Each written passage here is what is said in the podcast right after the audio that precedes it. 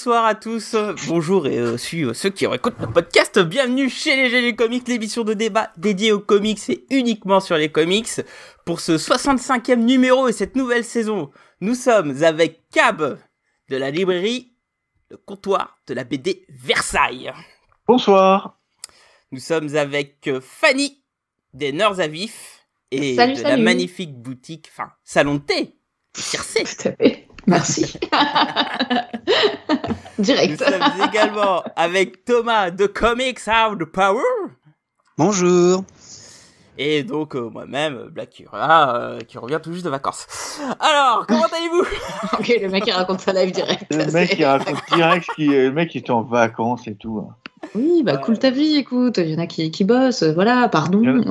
Il y en a qui ont un métier quoi. Ouais, ça se Genre, genre, il y en a qui ont des métiers ici. Arrêtez, s'il vous plaît. Il y en a qui mangent des sublimes gâteaux chez eux tranquillement dans leur petite boutique. Il y en a qui lisent le, le Alors, dernier Black je- Sad qui n'est pas encore sorti. Il y en a qui font des blagounettes à des élèves. Si vous plaît. Je te jure ici. C'est Ah, surtout que moi je vois plus les élèves bientôt, donc euh, tu parles. Ah bah oui, Ah oui, c'est la vrai. première fois qu'il pouvait faire cette blague. tu Ah oui, la prochaine fois je pleurais, je cherchais une blague à la con. Ah ouais. Là c'est la facilité. Ah ouais, bon, comment allez-vous alors Ah, les oui. amis ouais. Bien content de vous revoir. Eh ben, ça va. Ça va très Bah bien. ouais, ça va, ça faisait Très bien bien, longtemps. content, de- content d'être ici. Vous avez bien Ouais. profité du coup euh, de ces vacances Ah bah attends, trois mois. Ça fait quoi Trois mois qu'on s'est pas qu'on s'est pas eu C'est vrai, ça fait pas longtemps. deux, deux mois et demi je crois. Ah, Ah je ouais. pense. Ah ouais. Ah ouais, ça fait du bien. Ouais. Ah, Ça, ça se voit, ça se voit. Oui, alors moi, vacances, euh, non. Mais euh, par contre, euh, j'ai profité. Ah bon, Voilà. alors, mais, mais pourquoi n'as-tu pas passé de vacances, pardi? C'était subtil. Oh là là, la subtilité, quoi. Euh, bah oui, mais du coup, j'ai- j'ai j'ai profité de cet été pour un salon de thé. le, le, le Circé à Lille. Voilà, n'hésitez pas à venir me faire un coucou. je suis sympa en vrai. Exactement. Contrairement à ce que la manière dont je me comporte avec Blacky. C'est pas comme ça que je me comporte en vrai. Sais que ouais, les gens ils m'ont Non, dit, mais il euh, fait ça tu sais Fanny, euh, aussi, des fois pareil, elle est, elle est violente et tout, est-ce que son thé il est bon et tout? J'aurais dit, écoutez gars, je suis pas allé, mais alors, Ah,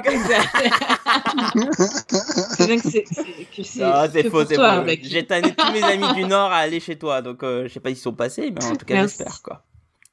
C'est très gentil. Ah, bah, évidemment, évidemment.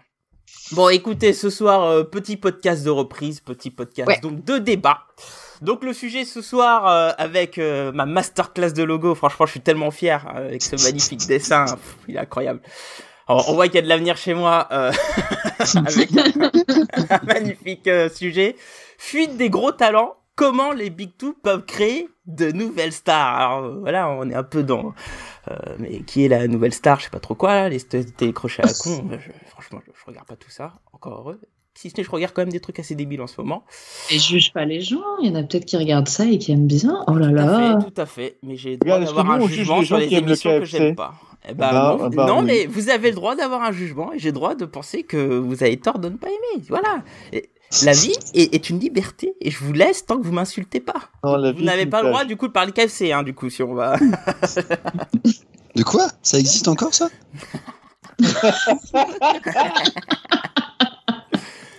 Tu vas voir, ils sont en train de faire des KFC vegan, tu vois, c'est pour nous quoi. Ah, alors sur le chat, Ah. il y a Schizophile qui dit le circé, je suis lillois, je vais passer. Et bah tu as intérêt d'y passer, Schizophile. Tu as bien raison. Je serais bien plus sympa en vrai, crois-moi.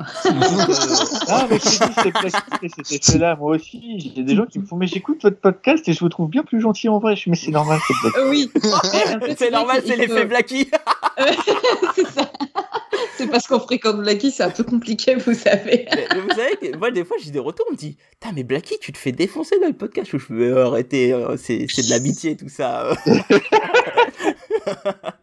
Il faut, Et encore, que tu te fasses il voit pas nos respecter. discussions C'est- WhatsApp non, après, on, a, on a un clown, donc c'est normal, c'est fait exprès et tout. Enfin, bon, bref, ça me fait bien rire. Oui, voilà, Bon. c'est, c'est, faut bien animer un petit peu, quoi, mettre un peu de personnalité, Ah, voilà. sûr.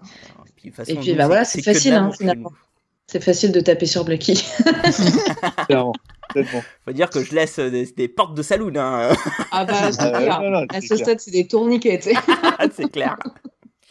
Bon, donc le sujet fuite des gros talents, comment les Big Two peuvent créer des nouvelles stars. Donc on va faire, petite tradition oblige, hein, même si on est sur une nouvelle saison. On commence par un petit premier tour de table et on va commencer par toi, Fanny. Eh bien, euh, je pense que j'ai l'impression que les Big Two, ils font pas beaucoup d'efforts pour euh, retenir, euh, retenir leur talent et encore moins pour en trouver des nouveaux. Je pense qu'ils se reposent vachement sur le fait qu'ils sont incontournables et du coup, hum, je pense qu'ils devraient largement se, se, se bouger le cul pour essayer de, de trouver des nouvelles choses, quoi. C'est vrai, c'est vrai, c'est vrai. Maintenant, on verra comment ils pourront faire, mais oui, tu as tout à fait raison. Thomas, Ah bah c'est ça, moi il faudrait qu'il les paye plus. Déjà de base. Voilà. Voilà. Je pense que, à mon avis, euh, comparativement à ce que euh, à ce qu'ils peuvent gagner aux droits qu'ils obtiennent, c'est largement en dessous. Et donc forcément, ils sont, ils ont vraiment tendance très, de plus en plus vite à aller voir ailleurs. Hum. Effectivement, c'est aussi une bonne idée, parler de droit. Et, et, et la thune, et la thune, bien, ouais, ouais. Cab, Évidemment. Alors moi je parlerai pas euh, de, de salaire parce que euh, je trouve que je pense qu'ils sont euh, sûrement mieux payés, surtout qu'en plus ils ont, alors maintenant il y en a un peu moins, mais à une époque il y avait quand même une, une couverture santé qui allait avec les contrats d'exclusivité. Euh, je pense qu'ils sont très bien payés chez DC et chez Marvel. Euh, je pense que par contre effectivement euh, il y a deux choses qui vont de pair et qu'il faudrait remettre, c'est d'une les droits. Euh, alors pas forcément avoir le droit de faire ce que tu veux. Après, par exemple, si tu t'en vas, tu euh, ton personnage, tu euh, tu le reprends avec toi, etc. Mais plutôt euh, toucher des droits quand ils sont utilisés. Mm. Et et surtout donner une plus grande liberté. Intéressant. Et bah, ça me fait un peu chier parce que vous avez dit tout ce que je pensais. euh, Bah, évidemment. mis à part l'argent. Mais oui, effectivement. euh, moi, je pense qu'effectivement, un peu comme Cave, euh, je pense pas que l'argent soit un problème parce que on en reparlera un peu plus tard. Mais Big Two, euh, quand tu y rentres, t'as quand même des, des cachets assez intéressants. Euh, et puis il y a une Ouais. espèce de double paye, on en parlera un peu plus tard. Mais euh, par contre, effectivement, je, je pense que moi, il y a un vrai problème sur la liberté et sur les droits. Et ça va peut-être être le moyen pour qu'ils puissent euh, les retenir euh, avant tout, quoi. Parce qu'effectivement, ça a l'air d'être un gros problème. Mais pour revenir sur le podcast, on commence par fuite des gros talents. Alors pourquoi on parle de fuite des gros talents? Alors il faut savoir que début août, il y a eu une espèce de bombe nucléaire qui est tombée euh, dans, Oh là là. dans- chez les Big Two, Oh guillemets. là là là. Ah, quand même, c'est vrai. Attends, attends, attends, attends, attends, mais tu vas voir. On apprend que. James Steinenfort, qui est euh, le, le, le, le scénariste euh, leader sur Batman, qui fait des, des très bons euh, scores hein, chez DC Comics. Hein. Bon, c'est pas incroyable hein, en termes de score, mais c'est des bons scores. Il fait en plus un bon run. Euh, se barre. Euh, et il se barre chez qui? Il se barre chez Substack. Donc on en parlera juste après. Mais ce qui est intéressant, c'est que James Steinenfort a expliqué un peu son choix en expliquant que bah, DC lui avait proposé un contrat d'exclusivité. Donc euh, quand on dit contrat d'exclusivité hein, chez les comics, ça veut dire des, des gros sous. Hein. Des gros sous, une belle protection, une assurance d'avoir du boulot. Euh, donc c'est vraiment quelque chose de, de hyper important. C'est toujours les meilleurs scénaristes chez DC ont toujours ce contrat d'exclusivité. Chez Marvel, je sais pas trop comment ça se passe, que moi je connais plus euh, chez DC euh, vis-à-vis des contrats d'exclus. Il y a Et, des gros- euh, trucs globalement les mêmes. C'est à peu près la même chose? Ok. bon, C'est à peu près la même chose, sauf que je crois qu'ils en signent un peu plus. Ah bah tu vois, je pensais que c'était un peu moins, mais ok, très bien. Non, oh, mais en gros, ce qu'il faut comprendre, c'est qu'il avait un peu l'assurance pendant quelques années d'avoir un gros salaire, mais que non, finalement, il a décidé de partir sur Substack. Alors Substack, qu'est-ce que c'est? Alors est-ce que vous savez ce que c'est? Oui. Franchement, hyper vaguement. Bah, Alors, globalement, moi, ouais, mais je veux bien qu'on euh, m'explique, moi. j'ai des Bah, doutes du- sur la suite, mais euh, globalement, j'ai. ouais. C'est des mecs, c'est en fait c'est un site qui fait des newsletters et qui propose des newsletters à ses abonnés. C'est ça. En fait, c'est un- une espèce de mélange de, de newsletters basiques et Patreon en gros. C'est-à-dire que. Ouais, ce que j'allais dire, ça me fait penser à Patreon. Quoi. Ouais, c'est ça. C'est une espèce de mélange des deux. Je suis un peu regardé là, du coup, après notre préparation de podcast. Oui. Et, et globalement, c'est euh, vous allez sur Substack, qui est une plateforme de entre guillemets de mise en relation avec des auteurs, et vous vous abonnez au Substack de certaines personnes qui proposent aujourd'hui hein, principalement des articles et des newsletters et des choses comme ça. Donc, euh, euh, je sais que chez, chez certains scénaristes, ils proposent des scripts où ils vont faire, c'est ce qu'ils vont faire dans l'avenir, où ils en sont, etc. Et tout. Donc aujourd'hui, euh, c'est c'est entre guillemets des articles, quoi. hein, ça va pas plus loin. Et en gros, Substack a mis des gros sous parce que Substack n'a pas récupéré que James Tynion Ford, ils ont fait une espèce de, de, de razzia de, de plein de grosses stars des Big Two, alors euh, pas que chez DC Comics, puisque par exemple ils ont récupéré euh, euh, bah, Jonathan Hickman, qui fait euh, le bonheur des, des mutants chez Marvel, donc du coup il partira des mutants. Alors a priori il ne part pas complètement de chez Marvel, il restera là-bas, il paraît qu'il fera d'autres séries, mais on sait pas quoi pour l'instant. Ce qui est sûr, c'est qu'il va chez Substack et il vient pas tout seul puisqu'ils annoncent déjà qu'il sera avec euh, Mike Del Mundo au dessin, Mike Huddleston aussi au, au Ah bah dessin. tiens, il, il- il peut- il peut garder Demundo. Oh là là. Oh Ouais, dur, mais, sache qu'il y a aussi avec bien. lui Oui, Alley Wing, sache qu'il y a aussi avec lui Alley Wing, Ramvé Ouais. et Tiny Howard. Et ça, Enfin, Alley Wing, il, va, il reste chez Marvel. Donc, euh, tout à Ouais. fait, tout à fait. Non mais ils, ils y a différents quand même degrés. des, des, des gros, des, des gros, des grosses personnes. Alors, il y a Scott ouais, Snyder qui y sera. Alors, Scott Snyder ne proposera pas des comics sur Substack, mais il proposera des cours dessus. Il proposera Mhm. des cours et aussi des scripts et tout, etc. euh, sur Substack. Il y a Scott comment Young- foirer un script en deux secondes? C'est ce que j'allais dire. Comme- Et non, comment comment, rater des fins. co- comment foirer une fin C'est pas euh, mais vous êtes mauvais. C'est ça. Et donc, Pourquoi il y a ça peut aussi... être marrant de suivre ses cours pour tu fais tout le contraire de ce qu'il dit quoi. Ouais, Et dans ce cas-là, tu deviens un bon scénariste. Un, un truc de fou, hein, euh, c'est pas impossible. Alors, t'as aussi Saladin Ahmed, hein, qui est aussi un créateur de comics. Et euh, Saladin Ahmed, il a fait du. Comment ça s'appelle? C'est pas Black Panther, mais Black Bolt. Euh, donc, un artiste qui montait chez Marvel, quoi. Non, mais il y, il y a différents degrés. Et, et ils ont aussi un romancier, etc. Et, tout, qui Et il y a, y Knox. différents degrés de pognon parce qu'en fait, c'est su- surtout ce qui, euh, pour moi, la, la vraie bombe euh, nucléaire, c'est pas le départ des, de ces scénaristes-là. Je veux dire, euh, Marvel a déjà connu ça il y a un paquet de fois, DC aussi. Euh, il y a une année, Image venait de récupérer Brubaker, euh, Morrison euh, et je sais plus combien de scénaristes euh, à ce moment-là. Bah, qui, Rucka qui venait de quitter euh, le navire alors que les gars venaient de sortir de gros runs chez les Big Two et je sais pas combien d'autres auteurs encore s'étaient barrés. Tout le monde a dit oh là là, ils vont chez Image, mon dieu, Marvel DC. Au final, ils sont toujours là.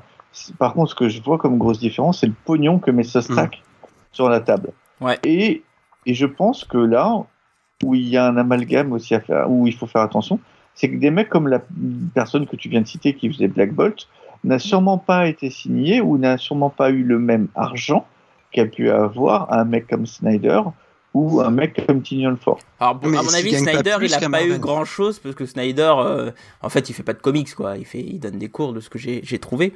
C'est un nom qu'ils ont, ils l'ont payé pour attirer le nom. Ouais, voilà. Ah, bah euh, oui. À la rigueur, ils l'ont payé pour faire. une- Alors, effectivement, tu as raison. hein, J'ai j'ai un peu fouillé sur le web. Et en gros, BlueStacks, ils ont, ils ont sorti des gros chécos pour pouvoir attirer plein de personnes. Et notamment des gros noms de, de comics.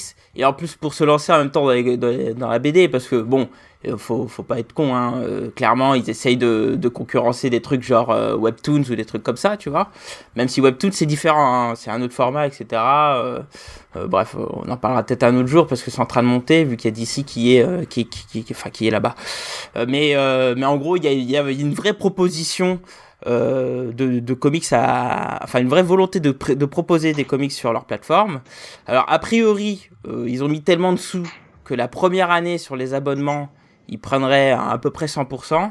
Et après la première année, ils prendront 10% de ce qui est donné par les Substack. Ouais, donc au final, les mecs, ont mis tellement de trucs sur la table Voilà. qu'ils reprennent tout l'argent derrière. Au Bah ouais, à mon avis, euh, ils ont donné bon, des gros après, cachets, on quoi. dit Oui, mais après, tu peux pas dire que l'auteur, en fait, euh, il va avoir une liberté totale, il va récupérer tout son pognon. Le mec, il a signé une grosse clause au départ et, a- et il va rien toucher pendant un an. à lui de se démerder pour, pour vivre sur Bah, sa clause. C'est bah, pas le truc de ouf non plus, euh, liberté auteur, quoi. Pas, pas forcément, parce qu'ils peuvent, ils, ils- ils ne vendent que la partie numérique. Ils peuvent aussi se faire de l'argent sur la version papier qui serait éditée par euh, Dark Horse, Image, etc. C'est un, fait. en fait, c'est un revenu en plus qui Mm. avant n'était était, était fait gratuitement. Pour un, Pour boulot, lecteur, c'est la- pour un boulot supplémentaire. Bah, ça dépend parce que parce que certains certains le faisaient déjà euh, sur euh, leur propre newsletter. euh, sur, euh, Instagram, sur de, de Facebook, faire payer pour un truc qu'ils faisaient déjà gratuitement. Quoi. Ah, ça, je suis mais- d'accord. Ça, euh, je suis d'accord. côté des consommateurs, je vois pas trop l'intérêt du truc. Et c'est d'ailleurs pour non. ça que Brubaker a refusé. Oui, oui, c'est Ouais. vrai. Il, Mais lui, il a il a un modèle économique euh, propre, très autonome, qui est pas forcément. euh, Oui, mais il a dit qu'il Voilà. comprenait pas pourquoi il, est, il aurait à faire payer des gens pour faire exactement la même chose que sur la newsletter qu'il fait gratuitement. bah, parce C'est que- très bien d'ailleurs. N'hésitez pas à vous abonner euh, si Ah, vous elle est connaissez bien, pas. oui, euh. Ah, elle est très bien la Très newsletter. intéressante. Ouais, Brubaker, ouais. c'est très intéressant. Après, Brubaker, euh, il a des séries où il a les droits et tout. Alors oui, alors.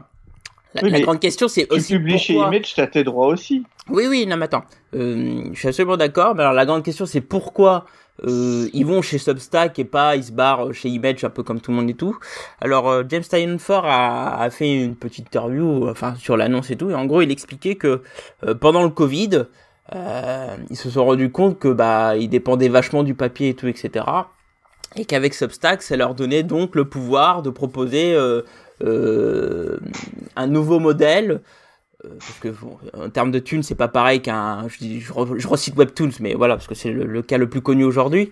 Mais c'est pas comme Webtoons et tout. Là, tu, re- tu récupères beaucoup plus d'argent, t'es quasiment en direct avec, euh, avec l'artiste. Et que en Ouais. plus, t'as 100% des droits de l'œuvre, et effectivement, t'as la possibilité de le republier en physique plus tard, euh, euh, comme tu veux, quoi. Donc, tu- En fait, gros, c'est un double que- deal avec le même, avec le même taf, quoi. En fait, je pense que Substack et euh, le fait que ça ait marché pour eux, c'est le Covid. Et en fait, les, Ouais. on s'est- les États-Unis se sont rendus compte que euh, euh, le- avec le Covid, en fait, ben il y a plus personne qui va dans les étals. Et donc du coup, ça fonctionne plus. En fait, le système euh, classique fonctionne plus. Ouais, c'est Et ça. ouais. déj- déjà qu'il était cassé avant, mais là, il fonctionne carrément plus. Il y a eu des problèmes, il y a eu des reports de séries, donc il y a du pognon qui tombe pas, etc. Mais il n'y aurait pas eu le Covid, Substack n'avait aucune chance. Euh, et je- et- je pense que tu as raison, ouais. Mais je pense que c'était Et- une prise de conscience, hein. euh. Et, euh, Et et je Substack a pense vu le truc euh, qui leur permet de sauter dessus, quoi. Mais, mais je pense que Substack, pour moi, c'est du moyen terme en fait. Parce que je pense qu'à long terme, des, des, des, des DC le fait déjà en partie. Et je pense que des structures comme Image, s'ils sont intelligents, vont s'y mettre pleinement et vont du coup publier en ligne les one-shots. Et donc, du coup, tu n'auras plus besoin d'aller sur Substack, tu iras chez Image directement. Ouais, mais si tu passes par Image, tu vas avoir le problème où ils toucheront pas 100% des- du, du truc, quoi. Et alors, Mais- les mecs mais- touchent rien pendant un an? Ouais, bah ils ont touché quand même un gros cachet. ne- C'est un, peu comme un artiste de musique quand il signe dans une maison de disques. Oui, mais- Euh, la maison de disques Il- donne une avance et là Image, t'as un. Image, prend, Image prend, prend le début, les deux premiers numéros, après c'est fini. Après ils prennent un pourcentage euh, qui est globalement de l'ordre de entre 10 et 15% grand max. Oui, oui, oui, bah après, euh, on n'est pas là pour exact- leur, leur donc poser c'est la question. exactement, donc c'est exactement la même chose que Substack. Ouais, puis t'as pas que Image, t'as euh, Boom Studio, t'as Dark euh, s'appelle euh, ouais, ouais, ou- enfin t'as d'autres maisons d'édition. Ah, Je pense que c'est intéressant parce que c'est un revenu complémentaire, Mm. mais j'ai quand même du mal à croire que à long terme c'est un modèle économique qui fonctionne. Justement, c'est la Parce que question. voulais rendre payant, rendre payant des, des newsletters, c'est, je trouve ça, je sais pas, moi je, je les, je les paierai pas quoi. Mais c'est peut-être mon côté radin. euh, Non, moi non mais, plus. mais Non, à la- payer à des la- newsletters. À la rigueur, je préfère payer un Patreon. Bah ouais, Ouais. choisir, Bah, c'est ce ouais, que j'allais vous dire. Moi, aujourd'hui, je, je suis des Patreons. Euh, mais après, je suis un peu comme Thomas, je ne paierai pas euh, des scripts ou des newsletters, quoi. J'ai pas le- Ouais, et puis- la, la même conscience parce que bon, moi je vis avec une artiste, donc je sais ce que ça représente de dessiner et tout. Donc Hmm. euh, j'ai pas de problème à payer un dessin, quoi, euh, ou des œuvres dessinées, mais euh, ou des vidéos, trucs, etc. Enfin bon, une œuvre, quoi. Alors que une newsletter, bon, ça me pose un peu plus de problèmes. Par contre, là, je vous rappelle, hein, c'est- que c'est de la certes, c'est des communication, des fois, newsletters, mais maintenant, ça sera des comics à l'intérieur, quoi. Et pas pour tous. Pas pour tous, mais je te parle pour Oui, ceux qui font des comics, évidemment. Puis des comics que tu peux juste avoir, je sais pas moi, six mois avant de les avoir en version papier. euh, et puis moi, j'ai- j'ai j'ai- j'ai en- j'ai vraiment du mal à, à croire à long terme à- au tout numérique pour le- les comics. Donc c'est un revenu, c'est un revenu complémentaire, c'est un truc en plus pour ceux qui sont fans. Les, mais ouais, les quelques personnes, parce que là on touche un micro, euh, les quelques personnes qui sont fans d'un scénariste ou d'un dessinateur, qui veulent six mois avant voir la planche, Mhm. mais c'est, c'est, ça me paraît être un public extrêmement réduit par rapport aux sommes qu'on annonce qu'ils ont payées, quoi. Par contre, je pense que Marvel et DC peuvent, euh, ou même Image et, euh, et Dark Horse, peuvent regarder si ça fonctionne et, euh, et du coup voir et du coup voir si c'est si c'est viable pour eux leur mensuel et passer sur une partie en fait uniquement numérique pour les mensuels et passer après que sur du physique pour les TPB.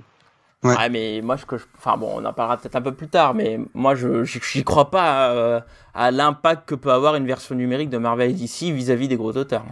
Moi, je pense qu'ils s'en foutent, quoi.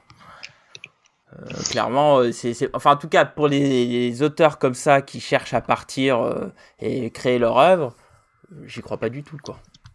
De quoi? Bah, qui, que ça va les, les, les retenir, quoi. Ah, chez Marvel ou chez DC. Non, mais par contre, ils iront chez Image. Je, je- Im- Image, Image, c'est bien si tu vends. Il y a quand même plein de projets qui sont faits quasiment à perte. Et, euh, et donc des artistes touchent quasiment rien. Image, c'est quand même un modèle viable euh, Oui, mais c'est euh, aléatoire, quoi. Mais c'est la, mais c'est la même chose chez, euh, enfin, chez Dark Horse. Enfin, non, Dark- Ouais. En Mais fait, justement, la, la Marvel peut avoir la sécurité des personnages, euh, ce qui fait que euh, tu peux. Enfin, on, déborde déjà sur euh, la suite, mais pour moi, Ma- Marvel peut avoir la sécurité des personnages, ce qui fait que tu, peux toujours avoir un, minimum de, de sorties, qui fait que tu, auras quand même un. Pas un salaire parce qu'ils sont freelance, mais tu auras un revenu minimum. Alors que sur, sur Image, Dark Horse, tous ces modèles-là en creator own, ben, tu te lances dans le vide, quoi. Bah oui, mais ça c'est un un peu le risque. Ouais. Euh, et euh, et c'est bien pour ça que euh, les auteurs ont beau dire et se plaindre, Marvel comme DC, ça permet de tou- ça leur permet de toucher Ouais. une une, euh, une clientèle et, et, et des lecteurs qu'ils n'auraient pas en, en solo. Mm. Alors certains y arrivent très bien. hein. Euh, un auteur comme Nick Spencer, il est arrivé chez Marvel par la petite porte, mais il avait, des- il avait déjà un ou deux gros coups à son actif en termes de série. Euh, mais euh, il y avait pas, euh, mais il a vraiment explosé en étant chez Marvel. Ouais.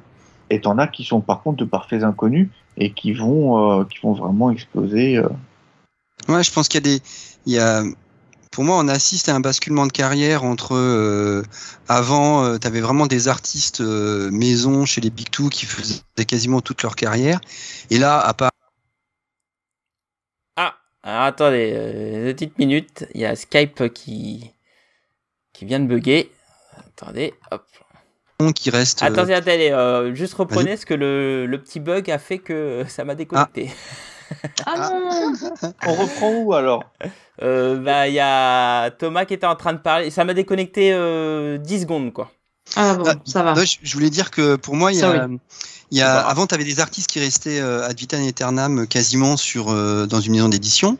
Je sais pas moi, Sal Buscema, John Buscema, euh, aujourd'hui Dan Slott, mais ils sont extrêmement peu nombreux maintenant. Mais pour moi, ça reflète aussi euh, l'évolution globale des entreprises. pour moi, ils étaient peu nombreux avant aussi, puisque même des auteurs dits maison comme Jack Kirby est passé chez DC, euh, Roy Thomas aussi. Enfin, t'as as quand même des auteurs qui sont allés à droite à gauche, quoi. Euh, même Stanley, euh, qui est pourtant Marvel, est allé chez DC. Ouais, mais Romita, enfin après, il y a- Romita Romita. par exemple euh, a fait une grande part, les, les, enfin seniors et juniors, ils ont fait une grande partie de leur carrière. euh, Comme, chez euh. Joe, comme Joe Kubert a fait 90% de sa carrière chez, chez DC. et Ouais. Pourtant, il a fait un peu de Marvel.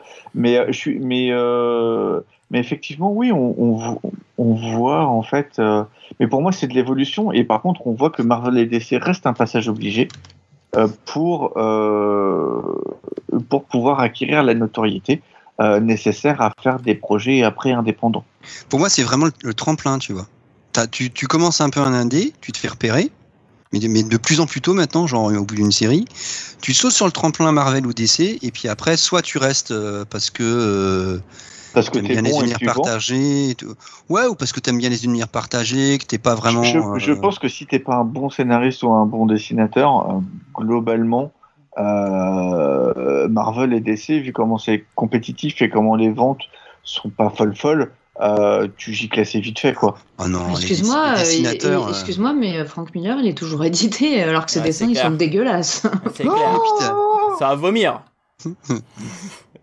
Non, va- Voilà, maintenant que j'ai laissé ma bombe, je vous laisse parler. Je, je crois que tu vas te déconnecter là brusquement. J'ai commencé, moi je vais quitter cette conversation. quoi. Ah non, sans déconner, c'est dégueulasse ce que fait Frank Miller. C'est, c'est, c'est moche quoi. À Ça- chaque fois que je vois Alors, une couverture, euh, j'ai envie non. de vomir quoi. Actuel- actuellement, Frank Miller, oui, c'est plus ce que c'était. Bah oui, mais c'est Mais, ce euh, mais euh, bon, ouais, le mec a eu le cancer, euh, il est plus en forme, il Ah est oui, mais du coup, Bah arrêtez oui, bah de arrête les- de arrête- dessiner. Bah oui, c'est Bah, ça, mais- on prend un dessinateur. il, dessine, quasiment plus. Non, Ah non, ouais. il fait plein de covers encore de temps en temps. hein. Tu le vois faire des covers, ouais, tu, c'est il a fait vomi. combien, il fait tu- combien de covers par an? Il en fait 6 Bah, Super. oui, Ouais, C'est trop ouais. Oui, mais il est sur- enfin, aujourd'hui, il est surtout connu comme un scénariste. Il a eu une Oui. grosse période de creux euh, où, euh, bon, il voyait des musulmans partout et il faisait des cauchemars Mhm. et c'était une catastrophe. Par contre, il est, euh, il- a eu un sursaut et euh, Golden Shy, par exemple, c'est pas mal. Il, il, est, il est pas, il est pas au sommet de ce qu'il a fait, bien entendu, mais il a à quel âge? Il a 80 ans?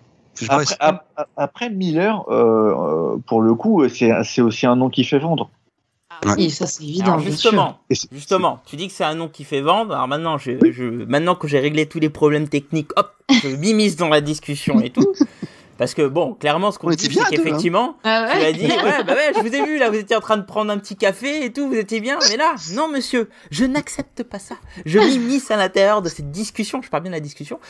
Et donc, comme vous avez dit, Oh. bon, c'est c'est pas grave et tout, vous avez parlé des cas d'Image Comics, on peut aussi parler du cas de Millard, hein, parce que Millard il est parti et tout, bon voilà, il a fait son petit truc de Ouais, mais c'est il reviendra pas.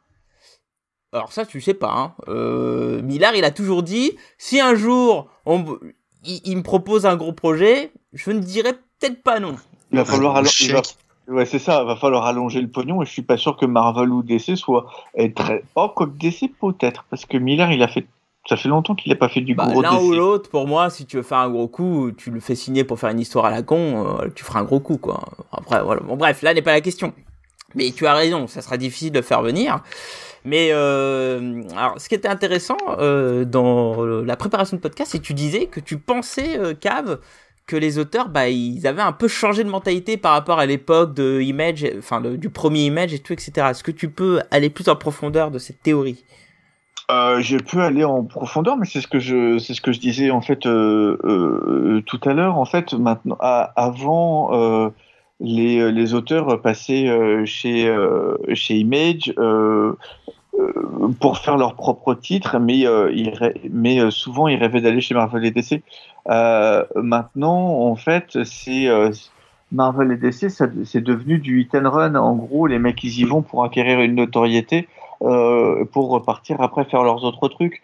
Un mec comme Tynion Ford, euh, je pense qu'il doit aimer Batman, tu vois ce que je enfin, je dis Ah pas bah qu'il oui. aime pas les je dis pas Ah, qu'il aime pas les ouais. je dis Oui, pas oui, qu'il aime raison. pas les persos Marvel ou DC, mais le mec a jamais cessé de faire des trucs en indé et euh, dès qu'il a eu euh, l'occasion de partir après s'être fait un gros nom, il est parti.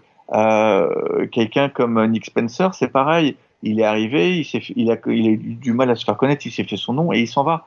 Euh, il ils ont pas, c'est pas des, c'est plus des mecs qui rêvent de Marvel ou DC pour y rester. En fait, ils Mm. rêvent de Marvel ou DC pour euh, euh, euh, pour Faire un avoir des quoi. pour faire un tremplin pour euh, pour avoir des lecteurs pour eux.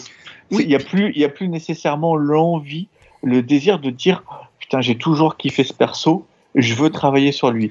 Bien sûr ils travaillent sur des persos qu'ils aiment, mais t'as plus ce désir profond comme tu pouvais avoir avant. Je pense, je pense qu'ils ont, il y a toujours ce désir perso, mais juste ils passent faire euh, la série qu'ils ont rêvé gamin.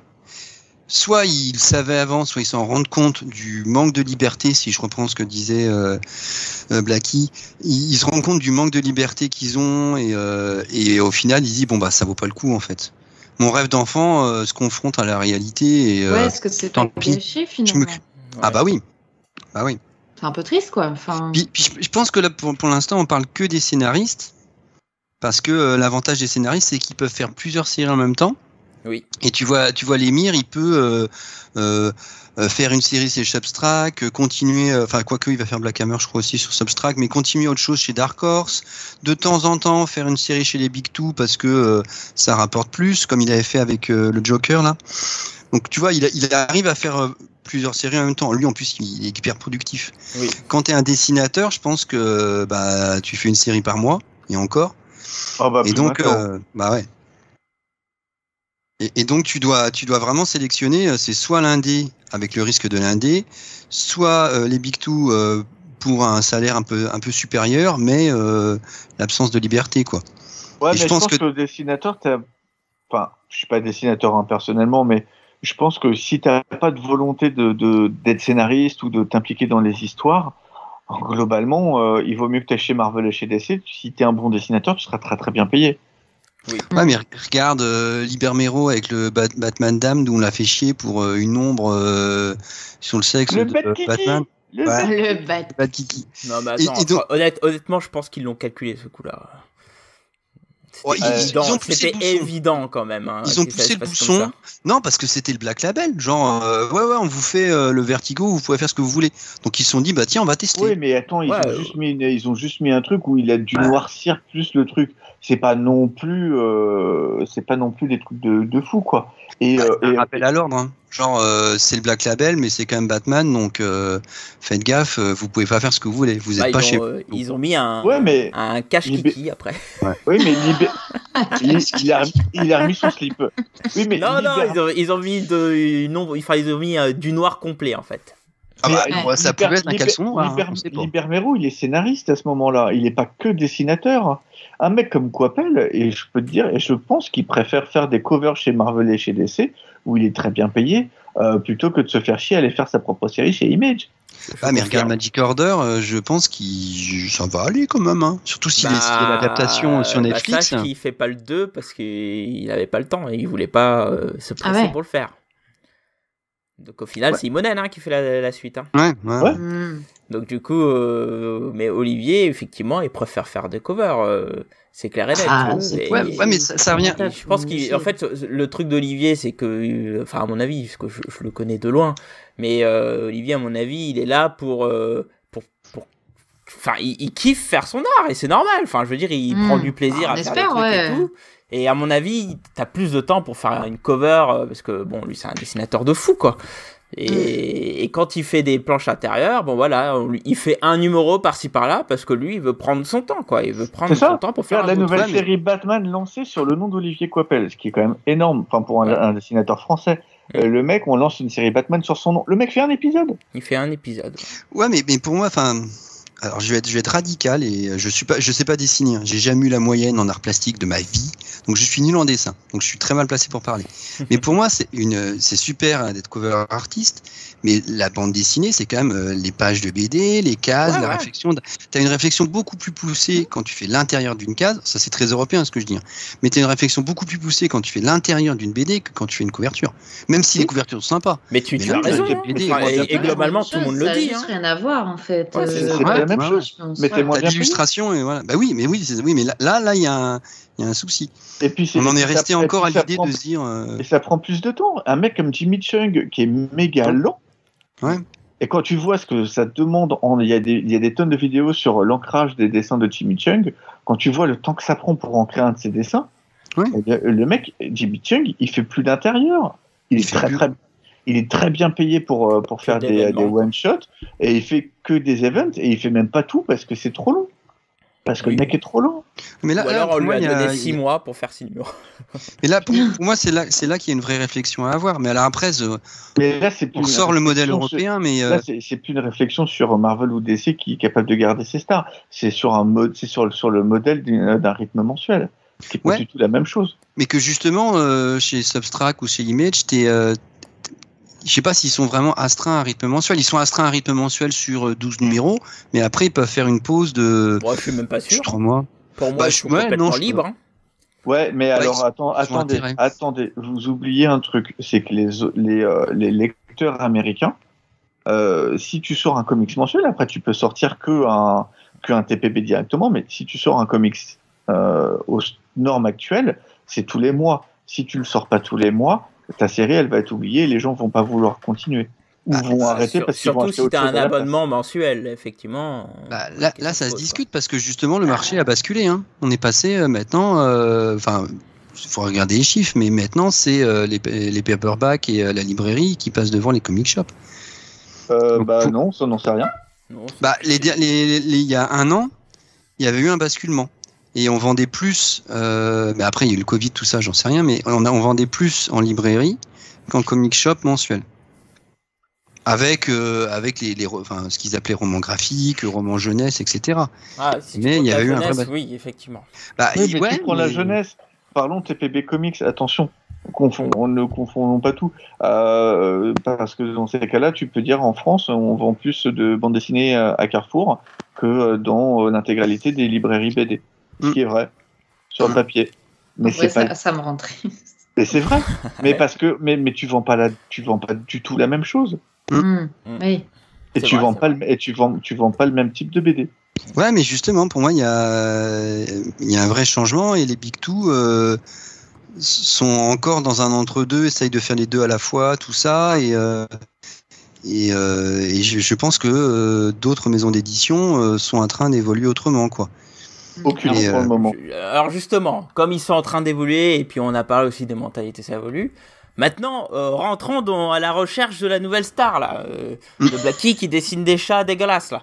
Euh, la grande question. Ah, c'était maintenant- toi l'artiste au fond? Mais oui, c'est moi qui ai fait le chat. Bah, Ah bah je savais pas, moi, je suis Ah, t'avais pas compris Google, le chat moche. Mais regarde bien le dessin, je suis même en claquette. Mais T'avais pas compris que c'était moi dans le fond, l'espèce de branle non, qui eh les non. Ce non. moment est incroyable. J'adore. ce qui est en train de se passer. Ah, putain, euh, C'était tellement. J'avais trop de respect pour toi, moi je te voyais autrement et meilleur niveau. Mais Je faut suis pas désolé. avoir du respect pour Blackie. enfin. Mais on est où là si on a du respect pour Euh, Blackie Si je sans t'ai dit une masterclass, c'est parce que justement, je suis dessus. Attends, Incroyable. Ah, bah alors, du coup, grande Mes question. chers auditeurs. Où piocher les nouvelles stars pour Marvel et DC Fanny. Euh, je suis obligée de répondre. Ouais. Bah, Sans dire je le pense que caniveau, mais. J'allais pas du tout dire ça. Enfin, tu m'as déjà rencontré ou quoi Bah, je pense que, je pense qu'en vrai, il y a, il y a des tas de, de canaux différents. Je pense qu'il faudrait qu'il y ait euh, plus de gens qu'il y en a actuellement euh, qui soient à l'écoute euh, bah, des, nouveaux talents. Euh, typiquement, euh, voilà, le classique, c'est les gens qui vont euh, euh, présenter euh, leur, euh, leur petit book euh, à la New York Comic Con. Ou, enfin, tu vois, voilà, c'est comme ça que ça se passait jusque-là. Ben, en gros, si j'ai bien compris, euh, ils acceptent pas trop si t'as pas euh, déjà euh, fait tes preuves sur euh, une série un peu euh, bah, qui comment dire qui sort régulièrement et que peut-être qu'il a fait un peu ses preuves mais en réalité euh, je sais pas par exemple moi je me dis tu, tu fais ta, ta propre ton propre webcomics euh, euh, même s'il n'y a pas des millions euh, de gens qui te suivent et compagnie bah est-ce que ça devrait pas suffire genre pour euh, bah, trouver des nouveaux talents en fait euh, voilà je trouve que c'est- il y a plein de canaux différents. Il y a même, enfin, je sais pas, Instagram, sans déconner. Tu poses des, des dessins tous les jours, c'est un sacré taf. voilà. Donc, euh, je trouve que peut-être un peu sortir des sentiers battus, ça pourrait être, euh, ça pourrait être intéressant. Et puis surtout aussi, bah, peut-être euh, élargir les critères et puis essayer de, bah, je sais pas, de tenir compte de l'évolution de la société euh, et du coup partir sur, euh, oui, sur, euh, sur euh, des, des profils un peu différents. Je veux dire, bah, les vieux hommes blancs, c'est bon, on commence à les avoir vus. Hein on commence à en avoir assez, je pense. Un câble, Thomas, allez, dehors, démon, allez hop Voilà, allez, cassez-vous. Alors, déjà, faut, faut que je vérifie si je suis un homme. Je suis pas certain. Ah. Et vieux, euh, bon, t'es vache. Bon, je t'ai mis dans le même panier. Bon, soit. non, mais plus sérieusement, euh, voilà, faut, faut aussi penser, euh, penser euh, à ça. C'est important aujourd'hui. Euh, ça commence timidement, euh, timidement à être, euh, à, à s'ouvrir un petit peu en termes de représentation dans les histoires des comics. Et voilà, on commence à comprendre qu'il faut qu'il y ait des gens derrière qui comprennent les problématiques en question pour que ça soit écrit correctement, bah, Ouais, c'est tu- quand même tu- un peu. Je sais que t'es pas d'accord, mais je suis pas d'accord avec toi. voilà. Que- non, mais tu as des auteurs qui savent très bien écrire des, des, des- Alors, pas tous nécessairement, mais qui savent écrire des personnages qui ne sont pas eux. C'est un peu leur boulot aussi. Et bien sûr, mais, euh, mais euh, c'est important, je pense, que euh, la parole ne soit pas accaparée par toujours les mêmes profils. Et tu peux Non, pas nier que jusque-là, c'est quand même beaucoup le cas. Donc, c'est un moyen, en fait. Après, euh, je dis pas que c'est une fin en soi. Je trouve que, enfin, on en a déjà parlé, hein, mais je pense que c'est vachement important de, oui, d'accord, on va euh, donner euh, Black Panther à une personne de couleur, super, mais est-ce qu'on pourrait donner aussi Captain America, Steve Rogers, à une personne de couleur et c'est ok aussi? Enfin, c- ça serait bien qu'en fait ça, devienne plus un critère, mais ça l'est encore. Et du coup, hum, si on veut qu'il y ait des nouvelles idées et si on veut que le, le- les histoires évoluent euh, dans, euh, bah, dans les comics, bah, il faut qu'il y ait des gens qui amènent leurs propres expériences aussi.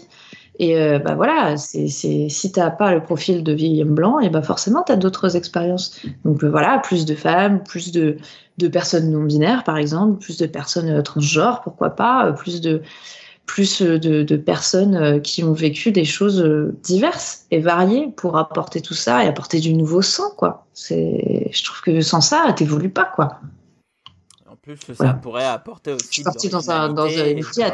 C'était très bien, Fanny. hein. Moi, j'ai trouvé ça très bien.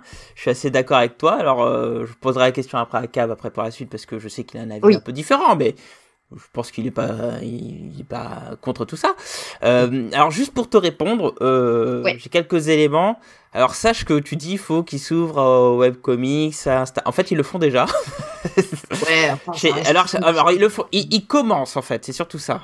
Ah oui, Euh, mais c'est ça, mais c'est sans déconner. euh, il aurait fallu commencer il y a 10 ans là. Oui, c'est vrai, tu as raison. Mais alors pour le coup, aujourd'hui, ils commencent à faire comme ça. Alors notamment Ouais. d'ici, j'ai regardé un peu euh, euh, dans tout ce qu'ils proposent là dans, dans leur offre numérique en fait. Ça a l'air d'être un peu leur laboratoire de, de test. Et ils récupèrent euh, soit des, euh, des artistes de webcomics, soit aussi des, des nouveaux, enfin des romanciers reconnus ou, ou même, il me semble que tu as des personnes qui ont fait un peu de séries télé ou trucs comme ça en termes de scénaristes. Ouais, et, scénariste de euh, et des Instagrammeurs ou des choses comme ça. Euh, en Ah, c'est cool, tant mieux. Donc ils commencent à le faire. Ça se fait beaucoup sur les, les cover artistes, enfin pour les cover artistes, là pour le coup, euh, vu que je bouffe de, de l'artiste sur Instagram, je peux dire que il y en a certains où je dis, ah, lui à mon avis dans pas longtemps il pète et tu, tu trouves deux trois mois après euh, euh, des a couvertures de lui en. Voilà. Non, pas il a pété, mais tu vois qu'il commence à rentrer un peu sur le marché et tout, parce que évidemment t'as des agents un peu partout qui qui vont un peu chercher tout ça et en fait ces agents ils vont se mettre en, en relation avec Mm. euh, alors d'abord euh, bah, ça commence par les indés mais après très vite ça, ça file vers du Marvel DC ou des choses comme ça quoi donc Yes. ça se fait aujourd'hui effectivement les nouveaux canaux se mettent en place mais maintenant il faudrait que ça soit plus rapide tu vois par exemple les, les Mm. gros stars des, des webcomics et tout et trucs comme ça euh, ils sont pas encore allés les choper mais je suis pas sûr que aussi ces gros Ah, mais stars soient après, a- intéressés par le faire tu vois a- après, Ouais, c'est aussi- possible que ça soit pas intéressé, ça c'est après, certain. il y, a aussi, il y a aussi un style de dessin. Enfin, je veux dire, euh, on, Bendis, euh, quand il est arrivé euh, chez Marvel euh, pendant la période Ultimate, il a ramené tous ses potes indés. Globalement, euh, c'est pas ce qui attire le plus, quoi. Oui, oui. C'est vrai. Mais un OMing, un truc comme ça, il a quand même percé, tu vois. Hmm. Oui, mais pas chez Marvel. Pas chez DC. Il, il a percé parce qu'il était avec Bendis et que Bendis était un gros nom. Euh, Marvel ou DC, euh, qu'on le veuille ou non, c'est euh, c'est du super-héros et c'est un genre apparent. C'est un genre, en fait, avec ses codes, comme quand on parle Oui, de. c'est euh, sûr. comme quand on parle de BD franco-belge classique, euh, type Black et Mortimer, euh, ou de ligne claire, c'est un genre avec ses codes précis. Tout à fait, tout à fait. Si Ouais, tu mais tu, fais, tu pourrais, euh, tu pourrais avoir, à côté de ce genre euh, réaliste, etc., tu pourrais avoir des lignes, euh, on parlait de Black Label, et tu pourrais avoir ou Vertigo, ou, ou d'autres, tu pourrais, ils pourraient créer à l'intérieur des, euh, oui, mais ils ont des créé lignes Ver- parallèles. Ils ont créé Vertigo et Vertigo ne fonctionnait que parce que DC vendait.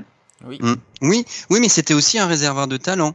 Et ils avaient ces sous-labels qui permettaient d'être un réservoir de talent, Alors. puis après piocher pour, euh, pour d'autres séries ou, ou, ou les garder en interne plutôt que les, les voir exploser euh, euh, en indépendant.